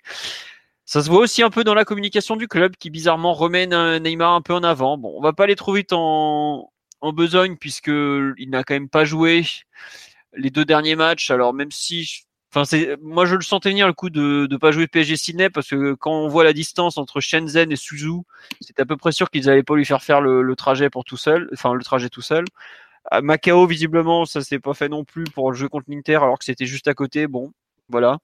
À voir sur la durée, mais bon c'est pas le, transfert semble aujourd'hui un peu moins d'actualité qu'il ne l'est. Enfin, l'éventuel transfert de de comment dire de, de, Neymar au Barça semble encore moins d'actualité qu'il n'était il y a quelques semaines. Je sais pas ce que vous en pensez. Non, oui, peut-être. Bah, je pense que tout est normal.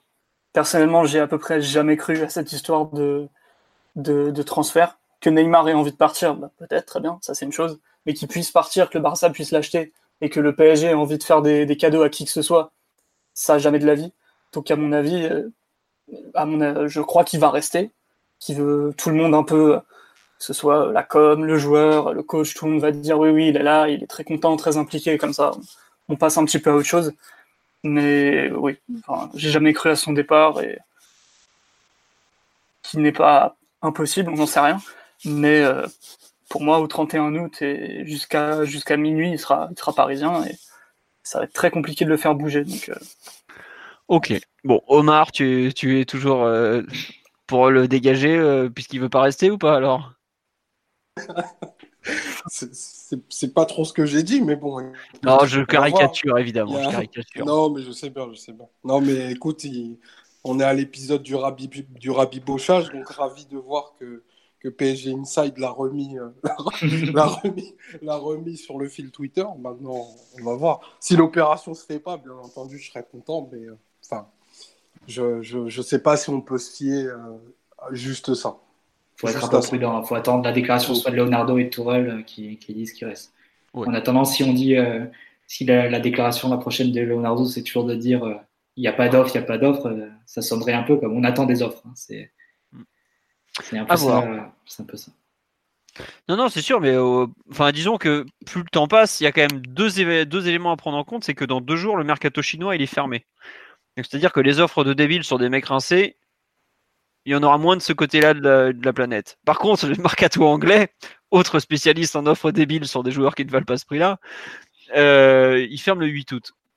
Pour moi, le transfert de Neymar, s'il doit avoir lieu, il aura forcément lieu euh, si des gros événements se sont passés entre ces deux dates-là. Parce que c'est pas.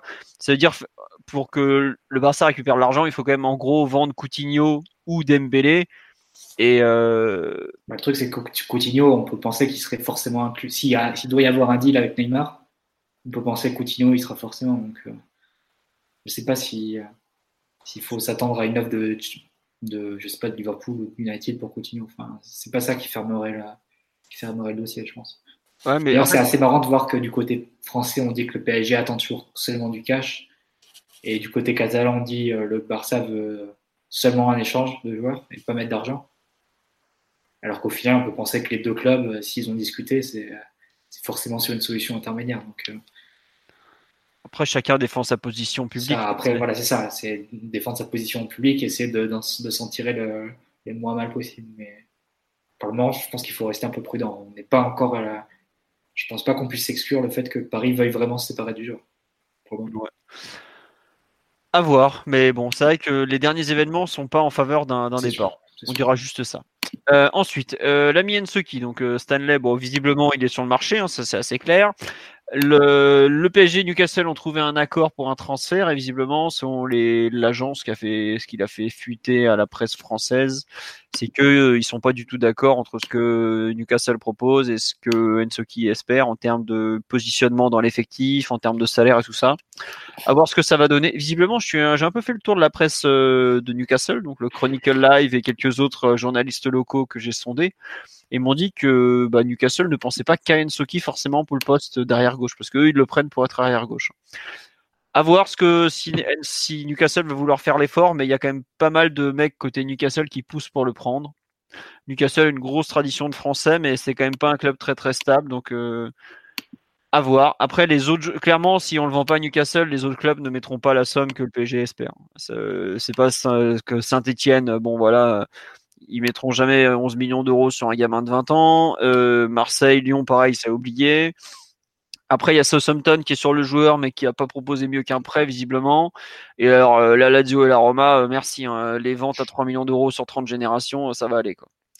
Donc, globalement, le PSG a tout intérêt à ce que ça se fasse avec Newcastle.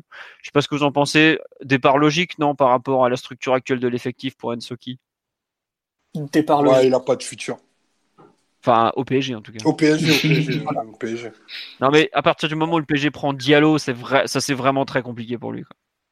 Enfin, gaucher capable de jouer dans l'axe ou à gauche, il n'y a pas non plus, il n'y a pas 10 places quoi. Déjà qu'on a deux arrières gauche devant lui, on a cinq défenseurs centraux désormais.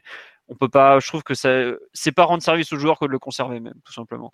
Autant une bonne vente, chacun continue de son côté en souhaitant le meilleur à l'autre et puis bah on avance quoi. Tout simplement.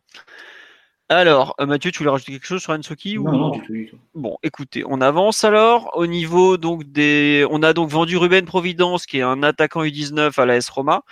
pareil, je, je suis pas sûr qu'il aurait eu énormément de temps de jeu parce que l'effectif va être très très chargé chez les U19 et je pense qu'on va faire jouer des milieux offensifs dans les lignes du dessus. Je pense notamment, je serais pas surpris de voir encore Aouchiche un cran plus haut comme l'an dernier en fin de saison. Euh, on a Kalimwendo à, à, développer, on a euh, Ruiz, est-ce qu'il va jouer aussi un cran plus haut? Parce que l'an dernier, on l'a parfois vu très haut sur le terrain. Donc un, effectif U19 qui est déjà très très très chargé. Et encore, je vais même pas parler de Xavi Simons et tout ça. Donc il y a beaucoup de monde. Euh, un avis sur la piste Dubravka, parce que les gardiens de but, donc on va faire un point gardien de but évidemment. Nous avons euh, Areola qui est visiblement titulaire pour l'instant et qui n'a pas prévu de partir, à part s'il est repassé, si le PSG recrute un numéro 1 et donc il deviendra numéro 2. Sauf que pour que le PSG recrute un numéro 1, il faut vendre l'actuel numéro 2 qui est Kevin Trapp, qui a en gros trois choix, à savoir en 1 Francfort qui compte euh, par rapport à ce que j'ai compris de dossier, par rapport aux habitudes de Freddy Bobic, le directeur sportif de Francfort, à savoir jouer sur l'usure et récupérer par des bons coups en fin de mercato le joueur. Euh, Francfort pense à d'autres gardiens mais n'avance pas sur le dossier. Ils sont toujours persuadés qu'ils pourront faire trappe en fin de mercato. Il y a Porto qui a un problème d'argent, à savoir qu'ils n'ont pas les moyens de payer le salaire du joueur. Faut pas croire Francfort a des moyens. Faut pas les faire, faut pas croire que c'est des pauvres. Hein. Il n'y a pas que le fait d'avoir vendu deux trois joueurs. Ils ont aussi les moyens de payer des bons salaires. Bref, Porto qui a des problèmes d'argent, à savoir qu'ils veulent pas payer plus de 6-7 millions d'euros alors que le PSG en attend 10, plus le fait que bah veulent pas payer le salaire de Trapp. Et il y a l'équipe qui a rajouté un troisième club qui s'est mis sur le dossier. je me demande si ce troisième club n'est pas finalement Newcastle qui justement prendrait Trapp et dégagerait, enfin enverrait Dubravka, qui est l'actuel titulaire du poste, qui est un Slovaque, à Paris. Euh, Qu'est-ce que vous pensez un peu de tous ces mouvements au PSG en termes de gardien de but euh, Est-ce que c'est un poste où il faut vraiment faire bouger les choses et tout ça ou pas? Je plutôt tenté de penser que au lieu de faire bouger le deuxième et la troisième le troisième dans la hiérarchie, il fallait bouger le numéro un, mais, mais ça, mais on a l'impression de l'extérieur que ça dépend énormément du budget qui est alloué en fait, du budget disponible. Là, Thibaut Courtois s'est blessé euh, pendant un mois, donc je pense qu'on peut écarter définitivement la piste en Navas, euh, qui sera retenu, je pense, par le Real.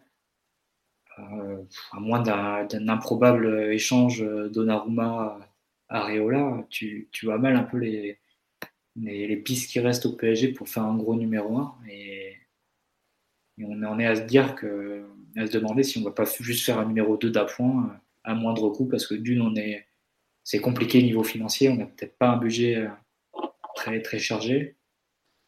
Et, euh, aussi parce qu'il n'y a pas de point de chute possible à Areola. Donc, euh, et il y a aussi très peu de choix aussi sur le poste de numéro 1. Donc c'est un peu un dossier qui est, qui est bloqué. Je pense que du point de vue du club, tout le monde aimerait. enfin, je pense que du point de vue du club, Areola ne fait pas l'unanimité parce que si tu prends les fois où il a été titulaire indiscutable, bah, le club, n'a pas été satisfait, vu qu'à la fin de la première saison, lors de laquelle il est, il est remplacé par Trapp, bah, Enrique essaie de l'échanger avec Pepe Reina dans les derniers jours, finalement ça capote. Et euh, après la deuxième saison, on recrute Buffon. Donc euh, finalement, il a eu sa chance, il n'a pas vraiment convaincu le club, donc je ne vois pas pourquoi le club serait davantage convaincu aujourd'hui. Mais après, il y a les réalités à la fois du marché, du budget et euh, voilà, des, des, possibilités tout simplement du PSG. J'ai pas l'impression qu'elles soient qu'elle soit très, euh, très forte sur ce mercato-là, moins d'une vente de Neymar, mais qu'on voit pas, qu'on voit pas vraiment venir en ce moment. Donc, euh, j'ai peur qu'on se, qu'on doive se satisfaire d'une solution un peu de rabais avec euh, du Bravka peut-être en, numéro 2 et, et, à voir ce qui se passe durant la saison. Ok. Bah après oui, comme tu dis, enfin clairement aujourd'hui, si est-ce que à quel, enfin, la question pour moi qui se pose, outre ce que tu dis sur le budget qui est très vrai, parce que faut pas croire, mais un bon gardien, ça coûte cher. C'est-à-dire que euh, Navas, le Real veut 20 millions d'euros, lui, il veut un contrat à 6-7 millions d'euros par an, il viendra pas pour un contrat de deux ans. Et puis même, quand tu mets 20 millions d'euros sur un joueur, tu peux pas mettre un contrat de deux ans parce qu'en termes d'amortissement, c'est compliqué. Donc c'est une opération qui est quand même lourde hein. entre le transfert, le salaire et tout. C'est un, un, dossier au total à 40-50 millions quand même. Faut, faut en être conscient tu peux pas faire ça en claquant des doigts quand même. Mais après, est-ce que euh, à quel point le PSG compte vendre Trapp en fait? Je trouve que c'est un peu ça aussi la question derrière. C'est-à-dire, si tu ne vends pas Trapp, euh, déjà tu as un problème contractuel. C'est que le mec il va pas prolonger alors que tu lui offriras jamais mieux que la place de numéro 2. Donc pour moi, quelque part, tu es obligé de le vendre cet été. C'est une, vente obligatoire, Trapp. Après, est-ce que c'est est visiblement quand tu penses à la piste Dubravka, c'est est-ce que l'idée du PSG c'est pas de vendre Trapp, prendre une doublure avec un salaire forcément inférieur parce que bah il est quand même euh, très très très bien payé pour un gardien. Enfin, je sais pas, euh, qu'est-ce que vous en pensez de la stratégie parisienne, Omar ou Simon euh? Enfin, moi, la prolongation l'année dernière et le niveau de rémunération que tu donnes à Aerola t'oblige à, en faire ton numéro 1 incontesté, incontestable cette saison. Donc, avec, avec le lot d'incertitudes bah, qui pèse toujours autour de, de son niveau, euh, clairement, et, euh, et, la fragilité qui va être la sienne parce que c'est pas enfin c'est pas le numéro un le mieux installé d'Europe, mais je vois pas comment on peut on pourrait faire une opération euh, sur ce poste-là pour un joueur d'envergure. Pour moi, c'était pas la priorité numéro un déjà d'une part, mais enfin on a on a un gardien numéro 1 qui gagne 8 millions, je crois, et Trapp qui a 5. Donc si on prend un gardien euh, comme celui de Newcastle dont tu parlais, dont je ne vais pas écorcher le nom, enfin pour moi, il faut qu'il vienne en position de numéro 2 clair. Les, histoires de numéro 1 bis, ça sert à personne.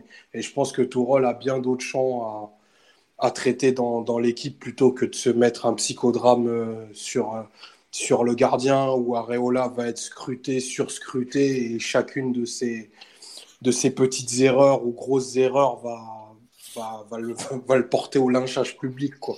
Donc, euh, moi, je voudrais vraiment qu'on évite, euh, évite ça et, pour qu'il puisse avoir la sérénité nécessaire pour donner le meilleur de, de lui-même. Je dis pas que, que ça fera de lui euh, Allison ou Ter Stegen, mais je pense qu'il vaut quand même mieux que, que 7 contre-pieds sur des pénalties. Quoi. Après, c'est faut voir, faut voir si la situation est vraiment récupérable. Hein, parce que est-ce que c'est vraiment un manque de confiance de la part du club? Il y a aussi tout l'environnement, euh, les, les, supporters aussi, euh, comment il est accueilli au parc, enfin aussi la, la, le manque de confiance de ses propres défenseurs. On a, on a assez parlé à chaque fois des, des mésententes qu'il y avait avec Thiago Silva. Et il y a juste une phrase, euh, un aparté qui, fait un peu tiquer. Ce que tu dis, Omar, c'est que tu dis que le gardien n'était pas la priorité. Mais le problème, c'est qu'on se demande euh, quelle était vraiment la priorité du mercato du PSG, parce qu'au final, on n'a investi sur aucun poste. Bah, on prend un défenseur de rotation, on prend deux milieux, comme on l'a dit, de, de, de, de, deuxième chapeau, on prend un attaquant de rotation. Quelle était la priorité bah, tu, Et... en, en, tout cas, euh, excuse-moi de te couper, Mathieu, non, mais à, à, mon sens, Tourelle a eu tout ce qu'il voulait. Peut-être que c'était pas nos priorités, mais c'était celle de Tourelle et en termes de profil, même en termes de, joueurs, euh, enfin, c'était clairement ceux qui étaient ciblés. En tout cas, lui, il a tout eu. Donc euh, maintenant. Euh... Pour moi, moi, la lecture que je fais du mercato, c'est on renforce le groupe, on renforce en quantité, mais tu peux aujourd'hui, si tu devais refaire un, match de Ligue des Champions, tu réalignerais la même équipe qu'on a alignée face à Liverpool, avec bah, Areola pour Buffon du coup, et euh, peut-être Gay à la place de Kimpembe pour faire passer Marquinhos en défense. Ce serait tes seuls changements. Et si tu devais rejouer Manchester PSG avec sans Neymar du coup, bah tu réalignerais la même équipe avec Meunier à la place d'Alves et, euh, et peut-être Gay à la place de Kimpembe du coup pour faire pour faire redescendre Marquinhos. Ce serait euh, ce serait les seuls changements et ton équipe elle a pas bougé. Donc euh, je me demande vraiment quelle était la, la stratégie du mercato parisien. Enfin si du coup on, on, on la devine la stratégie. C'est euh, c'est d'étoffer le groupe, de, de faire des, des, pas des paris, mais des, des, acquisitions, on va dire, de joueurs euh, ciblés avec des profils assez, euh, assez précis sur euh, certains postes où il y avait des manques. Mais euh, en termes de, de 11, tu peux pas dire qu'il y avait une priorité de, de, passer, de faire un saut qualitatif sur un poste ou un autre. Parce que c'est pas vrai, il n'y a pas eu de saut qualitatif sur ce mercato. Bah, Et je pense que c'est un peu bloqué du moment. Enfin, si Neymar reste, ça restera, dans, ça restera comme ça. Il y aura peut-être un, un latéral droit si Meunier part, peut-être un latéral gauche si Kurzawa part, mais ce sera pas, ce sera pas un top latéral gauche, ce sera au mieux Guerrero. Si pareil, si Trapp part, euh, ce sera au mieux du Bravka, ce sera un joueur comme ça. Tu n'auras pas un top gardien si Trapp part. Après, enfin, euh... n'oublie pas un truc, c'est que le, le, PSG a quand même euh, fin juin, Leonardo a quand même tenté de récupérer Donnarumma, hein, quand même. Ah oui, mais on l'a pas, on l'a pas réussi. Oui, non, mais tu vois, ça veut dire qu'il y avait quand même euh, des ambitions peut-être à ce poste malgré tout puisqu'on a quand même tenté de glisser Areola dans le ah, deal. Non, mais, mais c'est pour ça que je disais que tout à l'heure que Areola, c'était pas forcément, il a bénéficié pas forcément de la confiance de, de, de, tout le club. Que chaque été, on essaye de, de le glisser dans un échange foireux ou de le remplacer, mais, mais j'ai, mais du coup, ça supposait forcément le départ, de, enfin, le départ d'Areola dans le sens inverse. Et si Areola ne part pas, et il n'y a pas l'air d'avoir de, de, piste, on peut pas faire un gardien d'envergure, c'est impossible. Ah bah, tu te retrouves avec une surcharge. Euh... Même en termes salarial, c'est. Oui, non, mais ah, ça, c'est, c'est débile à tous les niveaux. Enfin, tu, tu te retrouves avec une, con, une concurrence un peu comme l'an dernier, euh, à la con, quoi, en fait. Enfin, pas, pas, peut-être pas à la con, mais pas. Financièrement, ça devient très compliqué soudainement, quoi. Et globalement, on a quand même des, on tente de visiblement de réduire un peu la masse salariale. Sinon, euh, je sais, pas si on, sais même pas si on a réussi. Hein. Oh bah quand enfin t'as quand même enlevé Buffon à Alves, ça fait même c'est vrai qu'après t'as recruté euh, Herrera, qui a un deal incroyable. Herrera qui nous a récupéré un contrat made in Portugal euh, de l'ancienne direction, euh, voilà. T'as comme... Gaï Sarabia et, et, Diallo. Diallo, je pense pas qu'il va toucher beaucoup, mais aussi à prendre en non. compte, t'as Paredes qui va être en année pleine, ouais. qui va toucher son salaire sur les six autres sur les six autres mois. T'as Areola qui va être en année pleine, vu qu'il a prolongé en décembre. Donc là, tu auras le, le salaire d'Areola de juillet à, à décembre sur cet exercice comptable. Mmh. alors que, qui doit être deux fois plus élevé que, que celui qui est l'an dernier. Donc, euh, je pense que tu as Mbappé qui doit augmenter son contrat contractuellement, son salaire contractuellement chaque année. La masse salariale, ça a surveillé, mais je pense pas qu'on ait fait des économies. Et avec le recul, tu dis que les, les transferts de Buffon et les départs de, de Buffon et Alves, euh, sportivement, il y a des arguments, mais financièrement, c'était presque la seule solution. Ouais, non, mais c'était c'était très nécessaire euh, d'un point de vue financier. Après, ouais, euh, T'as aussi des retours de prêt euh, que tu vas devoir encaisser. Hein. Genre Trapp, si tu le vends pas, c'est faut le payer. Hein. C'est pas, il a, il a, il a pour un pour un mec où, qui est censé être numéro 2, un poste euh, qui est pas non plus un poste très bien payé en général. Il a un salaire euh, pas princier, mais pas loin. Quoi. Enfin, même si, ouais, parce qu'à une époque, il était comme ouais. il était dans les 5 ou 10 meilleurs gardiens du monde, je sais plus, en termes de salaire, quoi. Bon. Plutôt les 5 que les 10 d'ailleurs. Ouais, voilà. Bah, ouais, enfin bref. C'est comme ça, hein. il a, bon, il a pas braqué son salaire, on lui a filé, hein, donc bon. Mais bon. Euh, Simon, sur la situation au poste de gardien de but, on t'a pas entendu, qu'est-ce que t'en penses, toi? Je crois qu'Omar a tout dit. Dès lors que tu as décidé qu'Areola valait euh, autant d'argent et pas euh, moitié moins comme son niveau le suggérerait, t'es bloqué, tu peux le refiler littéralement à personne, parce qu'il n'a pas le niveau qui justifie de mettre autant d'argent sur lui bien qu'il soit champion du monde d'ailleurs. Donc euh, c'est impossible de s'en sortir convenablement à mon avis. Donc le, seul truc à faire ce serait de entre guillemets limiter la casse, vendre vendre Trapp à, à Porto ou, ou, ou ailleurs et, repartir avec Areola euh, une saison de plus en attendant que, que ça se débloque peut-être un petit peu l'année l'année prochaine. Mais non, je vois pas trop de, de solutions dans, dans, ce, dans ce sujet qui nous ferait franchir un cap sur le numéro 1 en tout cas. Après, il y a des petites solutions pour arranger des trucs, mais tu repars avec Areola et, et le reste, c'est juste euh, nettoyer un peu devant la porte. Quoi. Ouais, est-ce que toi, tu fais partie de ceux, tiens, on a perdu Omar, euh, qui sont de, de type euh, on va en trappe parce que contractuellement c'est dangereux, et ensuite, par exemple, on part carrément avec Boulka en numéro 2 ou tu pas jusque-là? Ah, si, si, pourquoi pas, par exemple. Je sais pas, on a recruté Boulka, c'est qu'il doit pouvoir jouer à un moment donné, non? Bah, C'est ça que je comprends oui. pas en fait. C'est que on le prend. Je connais pas ce gardien perso. Bah voilà, mais en fait, c'est un gardien qui n'a jamais joué en professionnel. Et donc, c'est pour ça que moi, c'est un truc qui me va petit c'est que d'un côté, tu prends un goal qui a jamais joué en professionnel, qui a des ambitions, qui ne compte pas rester enfermé dans un rôle de numéro 3, numéro 2, puisqu'il a signé que deux ans. Et c'est compliqué pour le PSG de mettre en numéro 2 un mec qui a jamais joué en pro. Imagine Areola se claque à l'entraînement à la veille d'un huitième de finale aller de Ligue des Champions. Tu fais jouer un mec dans tes buts qui n'a jamais joué en pro. Quoi. Le truc philo, c'est que je pense que le club l'avouera peut-être pas, mais Boulka et Bakker, ça sent vraiment les acquisitions qui ont été bouclées euh, avant la suppression de l'équipe réserve mm. et sur lesquelles tu n'as pas, pu, euh, pas pu revenir. Bakker, il a passé sa visite médicale le 31 janvier, il me semble. Oui, oui, oui, oui, Donc, oui je te euh, confirme. Ouais. Je pense que c'est des joueurs avec lesquels que tu as signé avant la décision de la suppression de l'équipe réserve et, et, sur lesquels tu te retrouves un peu bloqué. Hein. Mais... Après, moi, il y a un truc qui m'interpelle, c'est que Boulka, il n'aura il aura pas joué une minute de la préparation quand même. Ah bah non le Carola et Trapp sont là. Ça, on l'avait dit avant. On oui, dit non, mais tout, enfin, c'est-à-dire que tu sais même pas ce qu'il vaut en match, quoi, en fait. Tu sais même pas sur un amical ce qu'il donne, le gamin. Parce qu'il a 20 ans, euh, même pas, parce qu'il a encore 19, il est d'octobre 99. Et donc, ça me paraît compliqué, en fait. Dans la logique financière et par rapport à la hiérarchie des gardiens, la logique voudrait que techniquement, tu vas en trappe, tu, bah tant pis, tu le gardes en deux parce qu'il coûte pas cher, il est là. Mais sportivement, c'est très compliqué quand même tu sais pas, tu n'as aucune idée de ce qu'il vaut le ce Boulka. Alors il a de très bons échos euh, venu de, de, Pologne, où Spinelli, l'entraîneur des gardiens, le, en disait beaucoup de bien. Mais ça reste un mec qui a jamais joué un match de niveau professionnel quand même. Si, il a joué avec la Pologne U20, ce genre de truc, mais bon, c'est pas sans vouloir être méchant, euh, Pologne U20, c'est pas, je pense que c'est inférieur au niveau de la Ligue 1. Quoi. La Coupe du Monde U20, c'est pas d'un niveau de folie hein, pour l'avoir vu encore cette année. C'est pas, c'est pas extraordinaire, quoi. Donc, euh, je sais pas ce que je trouve que la situation poste de gardien, à moins de recruter un titulaire en puissance euh, clair, évident ou autre, est vraiment pas évidente. Et c'est pour ça que je, je suis pas surpris finalement de voir des noms de doublure avec des gardiens expérimentés comme celui de Dubravka par exemple ressortir pour faire entre guillemets bah, au cas où Areola se blesse euh, enfin on part avec Areola en 1 et s'il se blesse euh, il, y a une doublure un peu plus établie que, que Bulka quitte à ce que Bulka soit pas content et parte dans deux ans quoi. Donc toi t'enverrais plutôt Trapp en Angleterre pour récupérer ah, non, ah non, non, non, j'enverrai Trapp où il y a la meilleure offre tout simplement et je pense que ça sera celle de Francfort à la fin le truc, c'est que Newcastle, ils peuvent pas vendre leur gardien s'ils n'ont pas un remplaçant. Exactement. Donc, euh, et là, ça, ça, ça, va arriver vite. Hein. Si Newcastle, s'il n'y a pas trave dans le deal, est-ce qu'il est qu peut encore confirmer hein? C'est juste une hypothèse de tabac pour moi ah Oui, non, c'est. Alors là, en fait, je, je, retrouve cette hypothèse parce que je sais que le Pini l'avait proposé à Newcastle il y a trois mois et que Pini est plutôt bien avec les mecs de Newcastle en général. Voilà, c'est tout.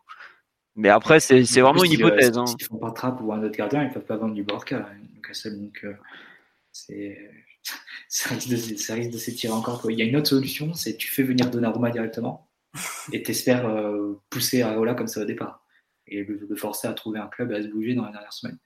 Mais, bon, tu peux pas faire ça parce que Areola et Donnarumma ont le même agent.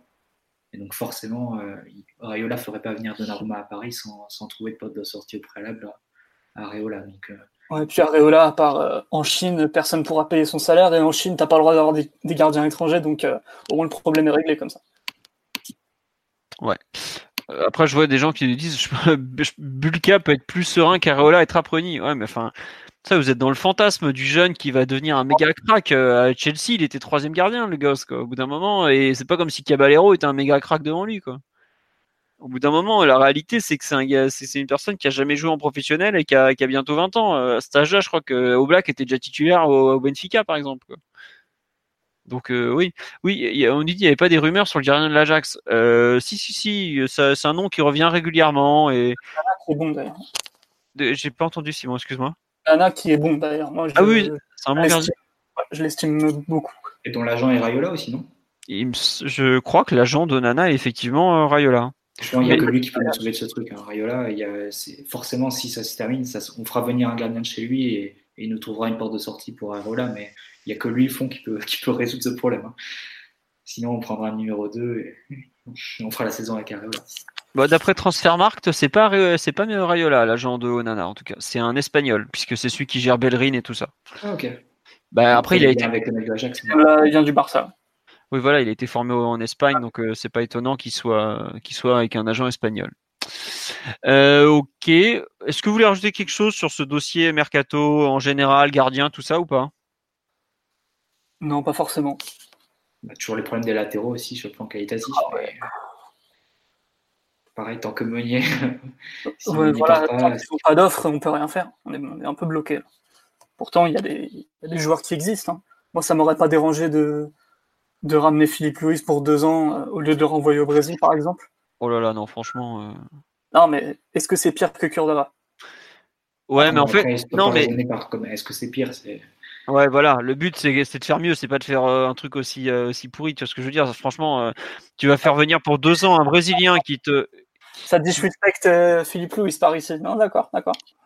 Mais non, mais tu sais, s'il finit euh, au Brésil, c'est que personne en Europe n'a voulu lui faire une offre intéressante non plus. Au bout d'un moment, Rafinha est reparti là-bas parce qu'en Europe, personne n'a voulu le récupérer. C'est pareil. Alors, ok, il file des bons salaires pour, pour le Brésil, mais au bout d'un moment, tu sais, quand l'Atlético refuse de te prolonger, c'est qu'en général, euh, t'es vraiment, vraiment sur la fin. Hein.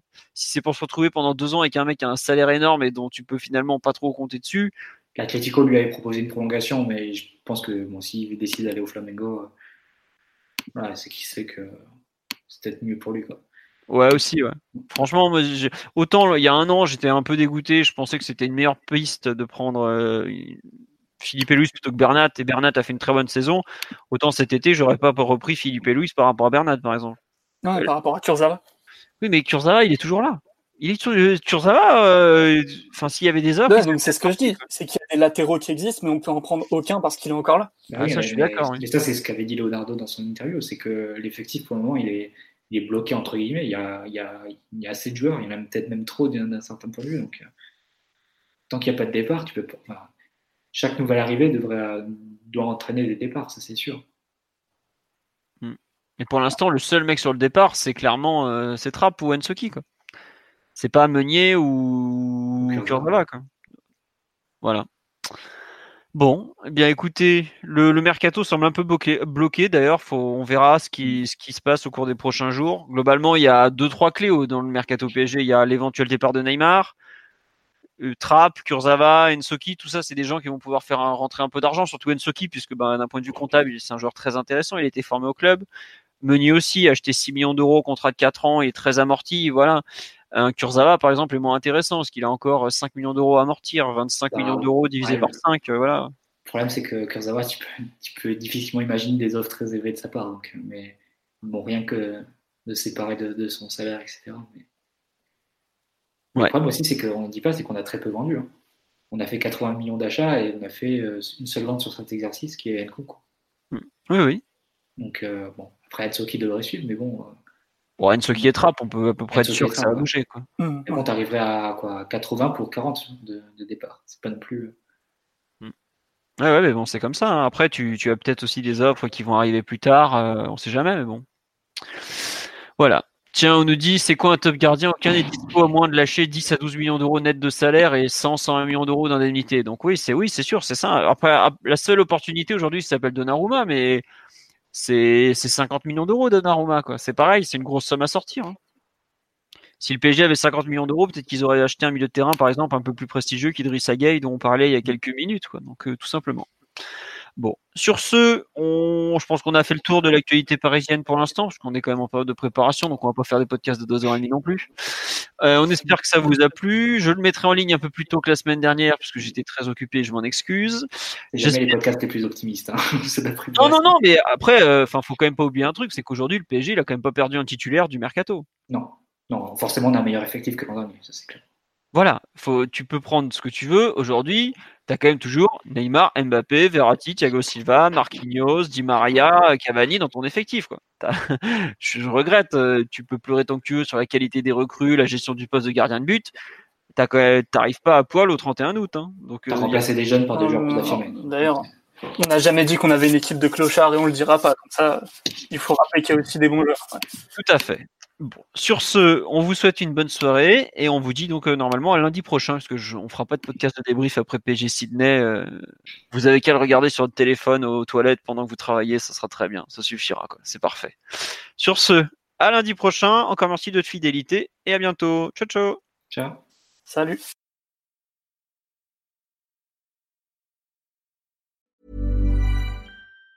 A lot can happen in the next three years. Like a chatbot may be your new best friend. But what won't change? Needing health insurance. United Healthcare Tri Term Medical Plans are available for these changing times. Underwritten by Golden Rule Insurance Company, they offer budget friendly, flexible coverage for people who are in between jobs or missed open enrollment. The plans last nearly three years in some states, with access to a nationwide network of doctors and hospitals. So, for whatever tomorrow brings, United Healthcare Tri Term Medical Plans may be for you. Learn more at uh1.com.